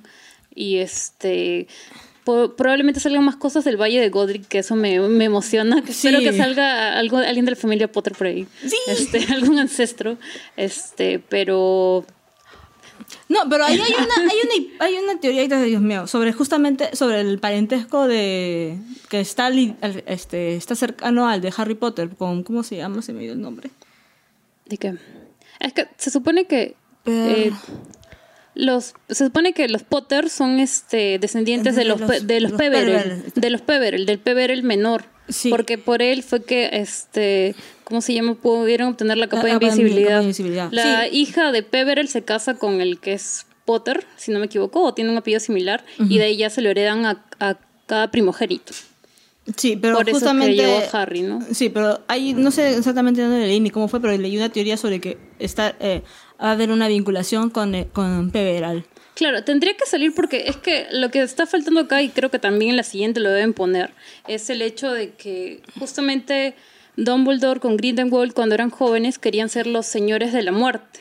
Claro, querían contener las tres. Este, las querían tres obtener las reliquias de la muerte y se supone que la marca de las reliquias de la muerte es la marca de, de Grindelwald justamente porque es el, el objetivo que él tenía, ¿no? Y como que para Grin- Grindelwald quería este, apoderar, como que controlar todo eso, pero en cambio Dumbledore estaba viendo la posibilidad de poder regresar a sus familiares muertos, ¿no? Porque su mamá había fallecido, su Su hermana. hermana. Sobre todo, yo imagino que su hermana debe tener un. Es que de, de alguna manera ambos estaban lo mismo, pues necesitaban el control de aquello que no podía ni debía ser controlado, ¿no? Claro. Esos son los motivos que eventualmente, o sea, las razones son irrelevantes. Uno quería el poder para sí y otro para poder traer a su gente de regreso. Como Anakin. Claro. Pero Lado oscuro. en cambio, en cambio, este, cuando ves este, el- la manera como Grindelwald coge el poder, o mejor dicho, cómo lo conceptualiza, cómo lo estructura, al final es un anarco. Al final es un anarco. Es por eso que yo lo comparaba más con Gabriel Príncipe Ya. Que con, que con Hitler, que vendría a ser Voldemort, ¿no? Claro. Porque Voldemort lo que quiere es un mundo donde solamente la gente que sea racialmente superior Ujú. tenga derechos. Claro. Sí. Y todavía tienen que ser los sangre pura. Exacto, mientras que Gabriel Príncipe lo que quería era destruir el, el régimen existente, o sea, el imperio austrohúngaro, para que oprimía, en teoría, a los, este, a los serbios, al, y el movimiento, ¿cómo se llama? El- perdón, al movimiento pan había algo, había un intento a principios del siglo XX que era el movimiento paneslávico, que quería, este, siempre que hay movimiento pan algo, siempre, o sea, los panafricanos, el pangermanismo, Sí, siempre es un Panadero. problema. Todo pan es un problema, sí. Panadero. Otra aparición interesante fue la de Nicolas Flamel. Ah, sí, sí. Flamel. pero eso es un. Es para la tribuna. Claro. Fanservice, Claro. fanservice. A no ser de que en el futuro, como él es el poseedor de la piedra Filosofal. filosofal. este, tenga un mayor, este, Ah, y eso es una reliquia. Es que, por ejemplo, cuando él abre y se ve la piedra filosofal, él habla con alguien, hay una imagen. Y la imagen es de una profesora de Ibel Morney. Así que, y dicen que probablemente siga apareciendo esa profesora la próxima. y Yo creo que Flamel también, ¿no? Yo también creo que pueda seguir apareciendo y hay que, hay que, o sea, siempre que Rowling mete un personaje, normalmente Mm, no es, por porque algo va a traer. Entonces quizás, este, quizás Flamel nos traiga algo en el futuro, no sé. Ah, y otro personaje femenino que creo que se nos ha pasado es este la como que la seguidora de, de este Grindelwald Ah, sí, su que se apellida este ay se me acaba de ir ahorita pero es de una de las familias este sangre puras Ujú. y No es Lestrange. no no ella es este ay algo con R me- se me acaba de ir el nombre Sí, pero esas Todo cosas. Ujaico nos manda saludos y Eduardo Condori Quispe dice, les dijo I love you a los dos, está en el guion. Sí, eso estoy... Ya. sí pero igual se pueden cambiar las planos. cosas Nada de Este- plano, dice los dos. I love you es Ah, ya. los dos. Dice a los dos. Ah, La flaca decía, bueno, pues es que son dos. Sí, el- había. Era, era más práctica de lo que podíamos esperar para una mujer del siglo de- del principio del siglo XX, ¿no? Ah, ya, eh, y el nombre de la este, chica es Rocier, de la familia Rocier. Y este eh, también el personaje está como que yo creo que va a desarrollar también algo más. Porque, fácil, bueno, sí. de los Rocier se ha hablado varias veces, ¿no? Ah, Relacionados con el lado oscuro. Sí. Ay, ¿Sabes lo que, lo que siento? Es que esta película tiene demasiados problemas. O sea, está preparando demasiadas cosas. O sea, se tea mucho y cuenta poco. Sí, yo también creo que es eso, porque son muchos personajes que yo imagino que van a tener una participación en el futuro, pero ahorita es como que Claro, o sea, la anécdota, o sea, lo que está pre- prepara demasiadas cosas. La anécdota que, que quiere contar esa película, queda muy, muy, muy, muy corta. O sea, hay momentos muy conmovedores, hay momentos muy chocantes. El momento de Lethal Strange es conmovedor, es chocante. El momento de, ¿cómo se llama?, de Queenie cambiándose al, al lado de, de Grindelwald es un momento que, que te choca. Sí, ya lo, to- todo el mundo lo avisoraba, pero fue impactante. Claro, o sea, todo el mundo sabía que eso iba a ocurrir. Sí. ¿ya? Pero nadie esperaba que... O sea, todo el mundo esperaba lo peor, pero nadie, nadie quiere que, que ocurra. Claro. Este, el momento, ¿cómo se llama? En que, bueno, pues en que, en que, ¿cómo se llama? Ah, caramba. En que Newt tira la varita contra el piso, o sea, el- Ah, el- eh, la, la pelea. en, la, en, la, en la mecha. Esa, fue- esa escena yo Es me la encanta. madre, es de la puta madre. Me encanta esa pelea. Sí. O sea, máximo. el, o sea, ese momento en el cual tú te das cuenta, no, pues este pata también puede ir a la guerra. pues, Ajá. o sea, Esos momentos en los, y te lo van construyendo, pero son momentos. Sí. Son momentos. La película no es, o sea, es, la película no, no tiene más que momentos. Sí. Sí, sí. Eso es lo triste para muchos fans, imagino. Pero por ratos a mí me pareció un poco aburrido, ¿no? Eh, Es lenta. Sí. Yo creo que el, el gran problema que tiene es que, como te digo, como repito, ¿no? Está seteando mucho lo las películas que van a venir. Además que las transiciones de, de las escenas que estaban pasando en la película me parecían que eran, o sea, que estaban muy duras o muy forzadas. No sé, yo no, no le sentía como que estaba conexa la película. Otro Pero- detalle que, que me... que me- me- y ya, yo entiendo ese, ese detalle porque la primera película no te setea gran cosa. No, pues. Es una historia corta, es, Sí. una, es una historia simple, Podía quedar ahí nomás. porque es una película que de repente quedaba ahí nomás. Entonces, al ser exitosa, eh, te obligaba a, a tener una, una mitología más desarrollada y tenían que desarrollarla ahí. Sí. Un poquito de falta de visión. Todo el mundo sabía que esa película tenía que ser exitosa. Nunca lo sabes, o sea, pues, Harry Potter, ese Potter. A ver, world? juntas a la ley de la justicia tienes que tener éxito. Ah, perdón, perdón. Si juntas a la ley de la justicia tienes que tener éxito, tienes que reventar en taquilla. O sea, Warner estaba palteado. Ya está bien, está bien, está bien, ya está bien. Entendí el mensaje, entendí el mensaje. Claro, o sea, Bueno, pero no hemos hablado todavía de lo más importante, bueno, de la mayor sorpresa del final de la película, que to- dejó todo el mundo en shock en la sala. Que Credence era el hermano de, No, es un Dumbledore, no sabemos qué, qué, qué pariente. primo. No, No, lo presenta es como el hermano de Dumbledore, no. lo presenta como un Dumbledore. Claro, dice que es un Dumbledore, pero primero podría ser, como dicen, su hermano, porque este, los tres hermanos, sus nombres empiezan con A, y él también es Aurelius, tipo Kardashian, una cosa así. Pero, este... Acaban de meter a cara. Lo ¿Te único... imaginas un reality con los Dumbledore? Keeping up with the Dumbledore, Sí. ¿no? un reality con los Dumbledore. Por favor, no, borren eso, por favor. Yo imagino, yo imagino a Abenford así renegando en un rincón. así. Con la cámara ahí. Claro, haciendo, sáqueme de esa No, cama, no ¿no? Eric Quispe dice que Sid es hermano. Entonces se complica la situación. ¿Sí es hermano? Sí, Dice es- brother. Claro. Sí, es hermano. Y claro, y una de las cosas que yo recuerdo es que la gente decía, pero es hermano de dónde? De Claro, pero- de repente está brother, Es que sí. puede, puede decir que ¿Qué me deja brother? él haya dicho hermano, pero este, ¿cómo se llama? Ya va analizando en su familia, solamente sabe de su tía, que es Hon- Honoria, si no me equivoco.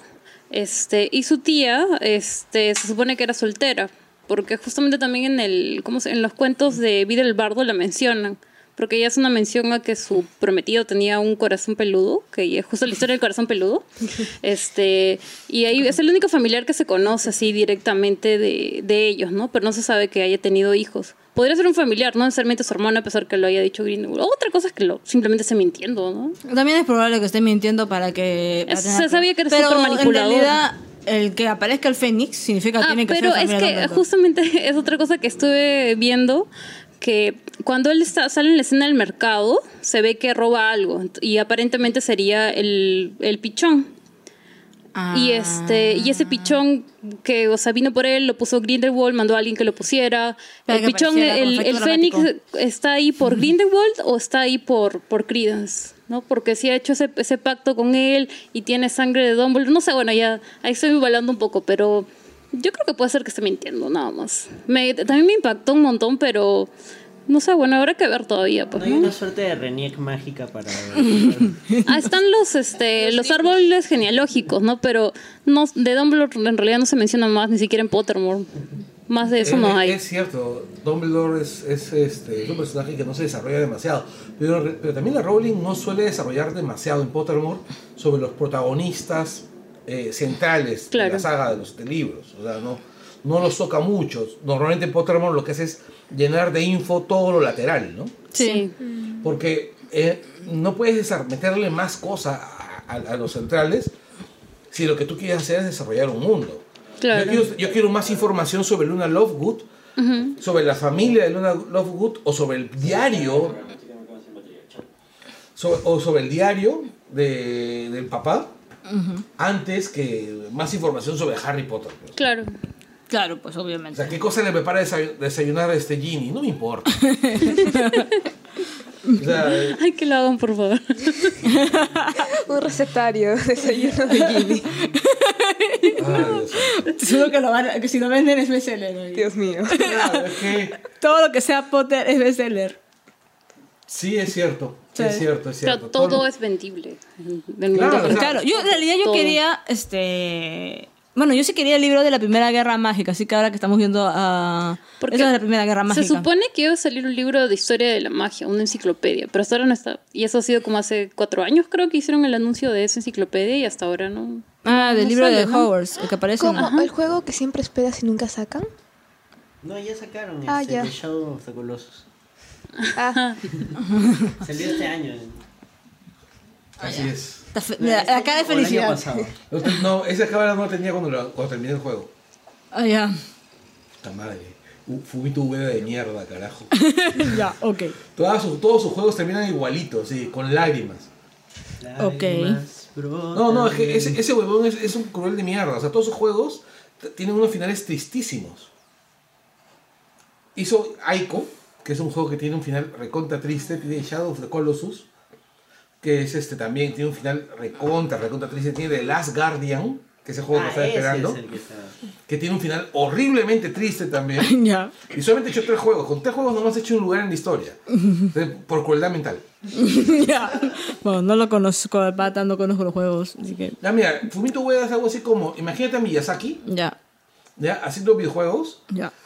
Con la crueldad de cómo se llama de Eso te supe. ¿Astro exacto A ver, me estoy imaginando en realidad a Isao Takahata en realidad. Ya, ok. Las no, es que el universo el universo de cómo se llama de, de Fumito Ueda se parece un poquito más al- visualmente al de Miyazaki Ah. o sea es fantástico como el de Náusica Ah. como el de Náusica como el de Mononoke No, que gime, ya. ya este no Takahata No. Eh, Taka- ya es tan cruel como Takahata en en, en la tumba Las de tuve los luciérnagas, ya. Sí, es tan cruel como él. Oh. Pero con la estética the Ghibli. Colossus. Sobre todo en Shadow of the Colossus. Pero con la estética Ghibli. Sí. Mm, qué triste. Y este y, y lo peor de todo es que ni siquiera puedes decir, es un juego de mierda que no voy a volver a jugar. Ah, ya. No quieres volver a jugar. Es un juegazo. O sea, son, son grandes juegos que dices, juega un ratito y te atrapa y te da la mierda. No, al final del día sí. Sniff, sniff. Sí, claro. Ah, ya. Así es. Bueno. ¿En qué estábamos hablando? Sí. Estamos hablando de- estábamos, bueno, estábamos mencionando de recetario. el tema del final de la película, Ah, sí. eh, que, es un, que es un Dumbledore. Pero una de las cosas que a mí me parece divertidas de, esa, de, este- de esta película, que- y que se toca poco, además, es que, más allá de setearte la Primera Guerra Mágica, de arranque te plantean lo distinta que va a ser a la guerra de, de Voldemort. Porque la primera sí. la guerra de Voldemort es una guerra que los no magos no vieron. Ah, Pero acá vamos a, los, los magos van a ver esta guerra. ¿Ah? Los no magos van a ver esta guerra. El tipo la va a llevar a todos lados. Claro, sí, se sabe que de Grindelwald sí hubo varios efectos en el mundo este, mogul. Sí, pero. O sea, y los van a flashear todo. Claro. Claro, o sea, eso va a ser el tema, ¿no? Flasharlos. Porque además estamos hablando de que va a ser en el contexto de probablemente de la Segunda Guerra Mundial, el, el segun- la parte Ah, final. entonces va a ser fácil flashearlos a todos. ¿no? Claro, pues, o sea, una, una bomba más de los nazis, algo así, ya está. Claro, o de repente los campos de concentración son este. O la clásica, los experimentos de ocultismo que hacían los nazis. Por ejemplo, ¿no? Ellos querían. o sea, por alguna vez, no recuerdo si era un libro en serio o un libro de, de, de- de pichuladas disfrazadas de ciencia. donde hablaban de que los nazis querían invocar a Thor. Eh, probablemente sea algo que sea disfrazado de ciencia. Sí, pero yo estaba, recuerdo que lo leí. Yo los creo capaces. Bueno, Es que dicen, de que, hacía- dicen que hacían, dicen que hacían ma- ma- este, lámparas con piel humana. A ver Sí, si una sí, vez sí, leí sí, eso sí, yo. sí, sí. O sea, eh, era terrible. O sea, eso es. Pero eso sí es intimidante, o sea, eso sí creo es efectivo. Lámparas con piel humana, Sí. obviamente es efectivo. Bueno, el Claro, tú contaste eso una vez del doctor este que hacía lámparas con piel humana. el tío Mengele, pe. Ahí está. ahí está. Ay, el, el médico cruel de los nazis. No, pero además hay otro detalle, ¿no? O sea, piensa en esto, o sea, eh, esa vaina de que el Necronomicon Ay, está, ese libro es este. está forrado con piel, Piel. humana. Y además, la, que la carátula es un rostro. Ay, pero ¿qué Sí. esperabas de un libro para invocar este? Demonios. Claro, no, pues, no, que Mínimo, de ¿no? peluche. Ustedes saben de que era una costumbre, una costumbre de los médicos del siglo XVII, XVI, forrar este, libros con piel humana. Me imagino que ya de muertitos que De no hayan muertos, sido, que claro. no hayan sido asesinados para ese fin, sino de muertitos que ya. lepra. Ni Uta. No, o sea, era, había costumbre. O sea, yo recuerdo que, por ejemplo, que había médicos que. En esa época Ah, no, no, no, tenía, ¿no? Fuera la biblioteca. Ah, En vez de minifan high, piel high. Es la primera, es la primera graduación de San Marcos, no te olvides. Eh, he leído mucho sobre muchas cosas. Sobre todo porque yo. Mis costumbres alimenticias a veces pueden ser un poco caóticas y puedo pasar mucho rato en el baño. Ok, Ya. too much information. Ya, este, el, no, recuerdo que haber leído sobre, una, sobre una historia de un médico. Voy a buscar el texto porque recuerdo que compré el Voy a libro. buscar el baño. Recuerdo que compré el libro porque lo vi en una librería y me llamó la atención esa historia. Que este médico estaba viendo un caso particularmente problemático y una vez. iba a comer y dijo, este libro me va a servir. Lo más gracioso es que yo hoy día comí taco taco. Ya, este, el. Y bueno, el, el rollo es que una vez que fracasó con el caso de esta señora, y murió, por ejemplo, dice que el caso, la la señora le enseñó muchísimo y que el libro donde escribe el caso lo forra con la piel de la señora, que además era una indigente, ¿no? Y que era una costumbre, ¿no? O sea, que se forraba con la, una, costumbre, eh, o sea, eh, popular, o sea, hasta cierto punto popular. Eh, cruel y, y- y, este, y un poco tétrica, ¿no? Pero. Yo creo que esa vaina, esa cosa de que es tétrica y cruel, son caras que hemos dado ya modernamente, Ah, ¿no? sí. Claro, o sea, al final de cuentas es piel de un muerto, ¿no? Mm. Sí. Sí. En cambio, bueno, la Segunda Guerra Mundial, bueno, pues te mataban, ¿no? Para sacarte del pellejo, ¿no? Sí. Hay un cuento de Fontana Rosa donde secuestran a un grupo de futbolistas en una tribu, de- no recuerdo si eran, eran nazis. Eran nazis, pero no recuerdo dónde estaban. Y, este, ¿cómo se llama? Los obligaban a jugar un partido de fútbol. Ya habían hecho la pelota, con-. ¿cómo se llama? Con, con piel humana, ¿no? Entonces decían, ¿y cómo lo han hecho? Porque casi no tenía costuras. ¿Qué es la parte, la parte de la piel que es más redondita? Bueno, pues eran las nalgas, ¿no? Y el ano era el pitón. Mm. Fontana Rosa. pues. Desasnándonos con Mr. W. Y traumándonos. Y traumándonos de por vida para mirar Tener pesadillas con eso esta noche. Pero Fontana Rosa era un tipo, un humorista, un humorista bastante cruel a veces, ¿no? Pero él es el que, el que hizo a, ¿cómo se llama? A Boogie el aceitoso. No, no pregunten, por favor. Sí, no pregunten, no pregunten. Regresemos a Fantastic Beasts, por favor. Hay miedo. Sí, hay miedo acá. ¿Sabes? Deberías armarte un podcast sobre Fontana Rosa. Mira, justamente estoy viendo acá eh, en BBC, eh, eh, acabo de googlearlo. El macabro mundo de los libros cubiertos de piel, dice. Exacto. Sí, sí, sí, sí, sí, sí. Y mira, pues se hablan acerca de que no era inusual. Eh, bla, bla, bla, bla, bla, una práctica, cubrir libros con piel humana, una práctica conocida como bibliopegia antropodérmica. Era de particular interés en el siglo XIX también. Y se cree que se hacía desde muchísimo antes. Mm, lo creo. ¿ya? Uno de los pocos ejemplares que sobreviven en Reino Unido es de hecho de la piel humana del primer hombre que colgaron en la ciudad de Bristol. Y la ciudad, la oficina de registros de esta ciudad tiene el ejemplar. Su cubierta embosada de piel, de piel de color marrón oscuro. Obviamente tenía que haber colgado un marrón. Pronto carcasas de celular de piel humana. Cuídense. es. Fue hecha con la piel de John Horworth, que a los 8 años fue colgado por el asesinato de Lisa Balsum. Este. Bueno, de repente, si es que hay un terremoto en Lima, vamos a encontrar un montón de piel humana. Colgando negros, qué raro. Así es. Este. Vean, pues, es muy particular todo esto. O sea, nos fuimos de animalitos tiernos a cuadernos de piel. Exactamente. Las cosas horribles. Pero ya, vamos a- a- al rollo. O sea, esta segunda guerra, esa primera guerra mágica va a ser muy, muy distinta a la, a la- a la segunda. Sí. Yo creo que van a haber muchas consecuencias en el mundo Marvel, pero una de las consecuencias que va a haber es que eh, definitivamente va a cambiar a Makusa. Va a cambiar a Makusa. Además, ya se aventura que va a ser aparentemente en Brasil la tercera entrega. O sea, vamos a ver el mundo mágico como es acá. Que, claro, Pero yo creo que eso nos lo van a dar como que casi al final probablemente de la próxima porque aún falta desarrollar ciertas cosas, ¿no? Donde está este todavía en Europa, creo que falta que se desarrolle aún más, ¿no? es que, Porque no- es que, que, que te presenten a Brasil no quiere decir que toda la película está ambientada en Brasil. Sí. sí. eso es cierto. Puede saltar de un lado a otro.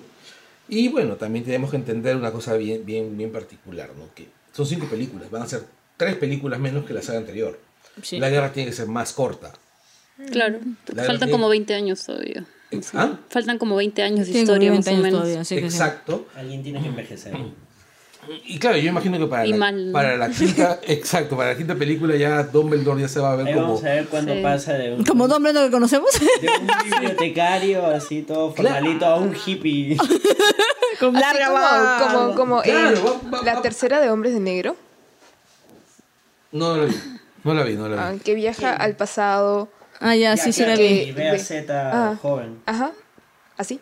No, No, pues al revés, pues, viejito. Dumbledore viejo. O sea, ¿en qué momento se volvió tan viejo? no? Por eso Z se ve, no Z no, perdón, se ve como este... Se ve joven. O sea, está porque joven. al pasado. pe- Pero se ve viejo. No, pero o sea, ve por qué se convierte en algo así tan seco y duro. ¿Se entiende? Sí, ¿para acá solo nos estamos burlando de Dumbledore? Ay, bueno. Eso es desarrollo de personaje. No nos interesa en ese momento. Solo queremos saber cómo ha pasado pues, de ser pues, este, James Bond de los años 20. Necesitamos un langoide de Estúpido y sensual. Sí, ¿ah? Un Estúpido y sensual, señor Dumbledore. Claro, o sea, es que se veía pues este, se veía un tipo pues súper atractivo, un tipo... Es. Yule. Sí, no, verdad. Una cosa que me llamó la atención es que en, en el, en el trailer nos presentaron un baile. Y nunca se vio en la película. ¿Un baile? Sí, la chica entra bailando, ¿te acuerdas? Yo no me acuerdo en qué momento la O sea, tengo, de repente tengo que volver a ver Ah, la película. Nagini entra bailando. ¿Es Nagini? Es Nagini, la jaula. Claro. No, no, no, no es ninguna jaula, es un lugar abierto. Parece como un... Era Leta, creo. Es Leta, sí creo que es Leta, este, pero no, no logro ubicarlo en la Leta, película. Porque el último No, no, no, no, no, el último tráiler no es, debe ser de repente uno de los dos primeros. Pero Claro, el es que no los es. trailers, tú sabes que la película va cambiando, pues, ¿no? O sea, eh, recuerda que hay un montón de escenas en los trailers de las películas de, de DC que no Que nunca llegaron. que nunca llegaron a la película, ¿no? Bueno. Y un montón de trailers en las- de, de- escenas en las películas de, de los trailers de las películas de Marvel que nunca llegan a la película. Como todos corriendo en Wakanda. Por ejemplo, Ah, sí. con Hulk Eso corriendo en bait, Wakanda. Eso solo fue bait. Pendejos de mierda. Clickbait, clickbait. Bueno. Sí, listo. Creo que con eso hemos cubierto más o menos todo Harry Potter. No, eh, Harry eh, Potter, eh, fantásticos. Dos, no. Uy, no, que si quieres saber de Harry Potter, no. Uy. no. Sí. Sí, por favor, ahí sale todo el conocimiento poteriano de los libros, sale a relucir. Arma tu carpa. Porque además, lo interesante de esta historia es que por primera vez, al menos para mí, voy a ver la el mundo de, del mundo poteriano, el mundo mágico, sin el libro antes. Porque hasta Claro, cada vez que vi una película ya sabía lo que iba a ver. Claro, o sea, es como que. por primera vez estás en las mismas condiciones que los demás, que, los, que, que los que no leen, que no, los que no leen libros. Sí. claro. Claro, y es emocionante. Sí, es emocionante, porque antes yo sabía y más bien iba al cine a rajar A mí un me- poco de por me qué no es Y lo bueno, lo malo y lo bueno es las teorías locas que surgen por todo. Ah, por supuesto, ¿no? No, la verdad es que yo prefiero no leer tantas teorías y tantas cosas No, porque la verdad es que. las teorías locas son lo máximo, porque Son hay muy algunas que son tan estúpidas. Sí. Claro, tienes que tomártelo como humor, Ay, como uno que decía que, Aure- que Aurelius es hijo de este de Ariadna. Ariana. Sí, también Por leí ejemplo, yo una vez leí una donde decían que la en los tiempos de- antes que saliera el, el, el, el libro- el- sexto libro, donde decían que la lechuza, Hedwig, era realmente el papá de Harry Potter convertido en, en lechuza. Ay, ¿qué le pasa a la gente? La que- lechuza es que- hembra. O, Primer punto. No asume su género. claro, No, ahí dice que es hembra. es un lechuce. No, qué horror. Esa- nunca leí esa. esa- Sí, yo recuerdo que leí esa esa vaina. historia. Eran tiempos en los que todavía estaba el- por salir el libro y buscaba en internet todo lo posible, ¿no? Ey, en Bleach, el gato negro. Un no me gato negro cómo se Bleach. llama el personaje. En realidad es una flaca. Pero cuando se transforma en gato es gato macho. Con voz. Puede ser como en Sailor Moon también, ¿no? Que- que ¿Qué gato negro en Bleach? ser. Ah, no sé, no terminé Bleach, es muy aburrido. Yo solo me acuerdo en del, del, del gatito naranja, no me acuerdo del. Urahara tenía este un gato negro en su Bueno, tienda. Ya, ya me acordé. En Sailor, en Moon había unos patas Claro, que se ellos. transformaban en flacas. Claro. No, pero eso es porque Sí, en, pues. en el manga creo que sí son flacas. Sí, son. Y no, pero en el anime decían que eran hombres. Ah, bueno, ya. De Todo un rollo para la censura, pero al final creo que salió más No, no, no, no, no, no, no. En realidad en el manga también son, este, hombres. son hombres. Son tracas. Ah, pero hay un rollo con la censura. Sí, son hombres, este. Sí, sí, sí. Bueno, Sí, es entiendo el hombre. fluid. Ya, una vaina así. No, pero este Sailor Moon siempre ha sido abierto en generación, en, en te- en temas de sexualidad. O sea, están ahí, este. Haruka y Michiro fueron el primer ejemplo. Sí, pero en el doblaje creo que no lo ponía. O sea, No, trataban de matizarlo. Claro. Claro, trataban de matizarlo. Pero está. el- Es más, las vill- los villanos al inicio de Sailor Moon, este, Shiosai y toda esa Ajá, gente, claro, también había ahí. Bueno, no sé, yo pienso que lo, único que puede ser, nada puede ser más gender fluid que él. Ah, es lo máximo. güey. Ah. No sé, Rama y medio puede competir. Lo siento. Sí, bueno. este. ya, evitaré comentarios. Gracias por llegar hasta acá todos. Gracias por venir, chicas. Gracias, Dani, por hablar. Yay. Sí, creo que este es el programa donde vas hablado. Listo. Chao, Chao. Chao. No olviden Patreon. Únanse. Chao.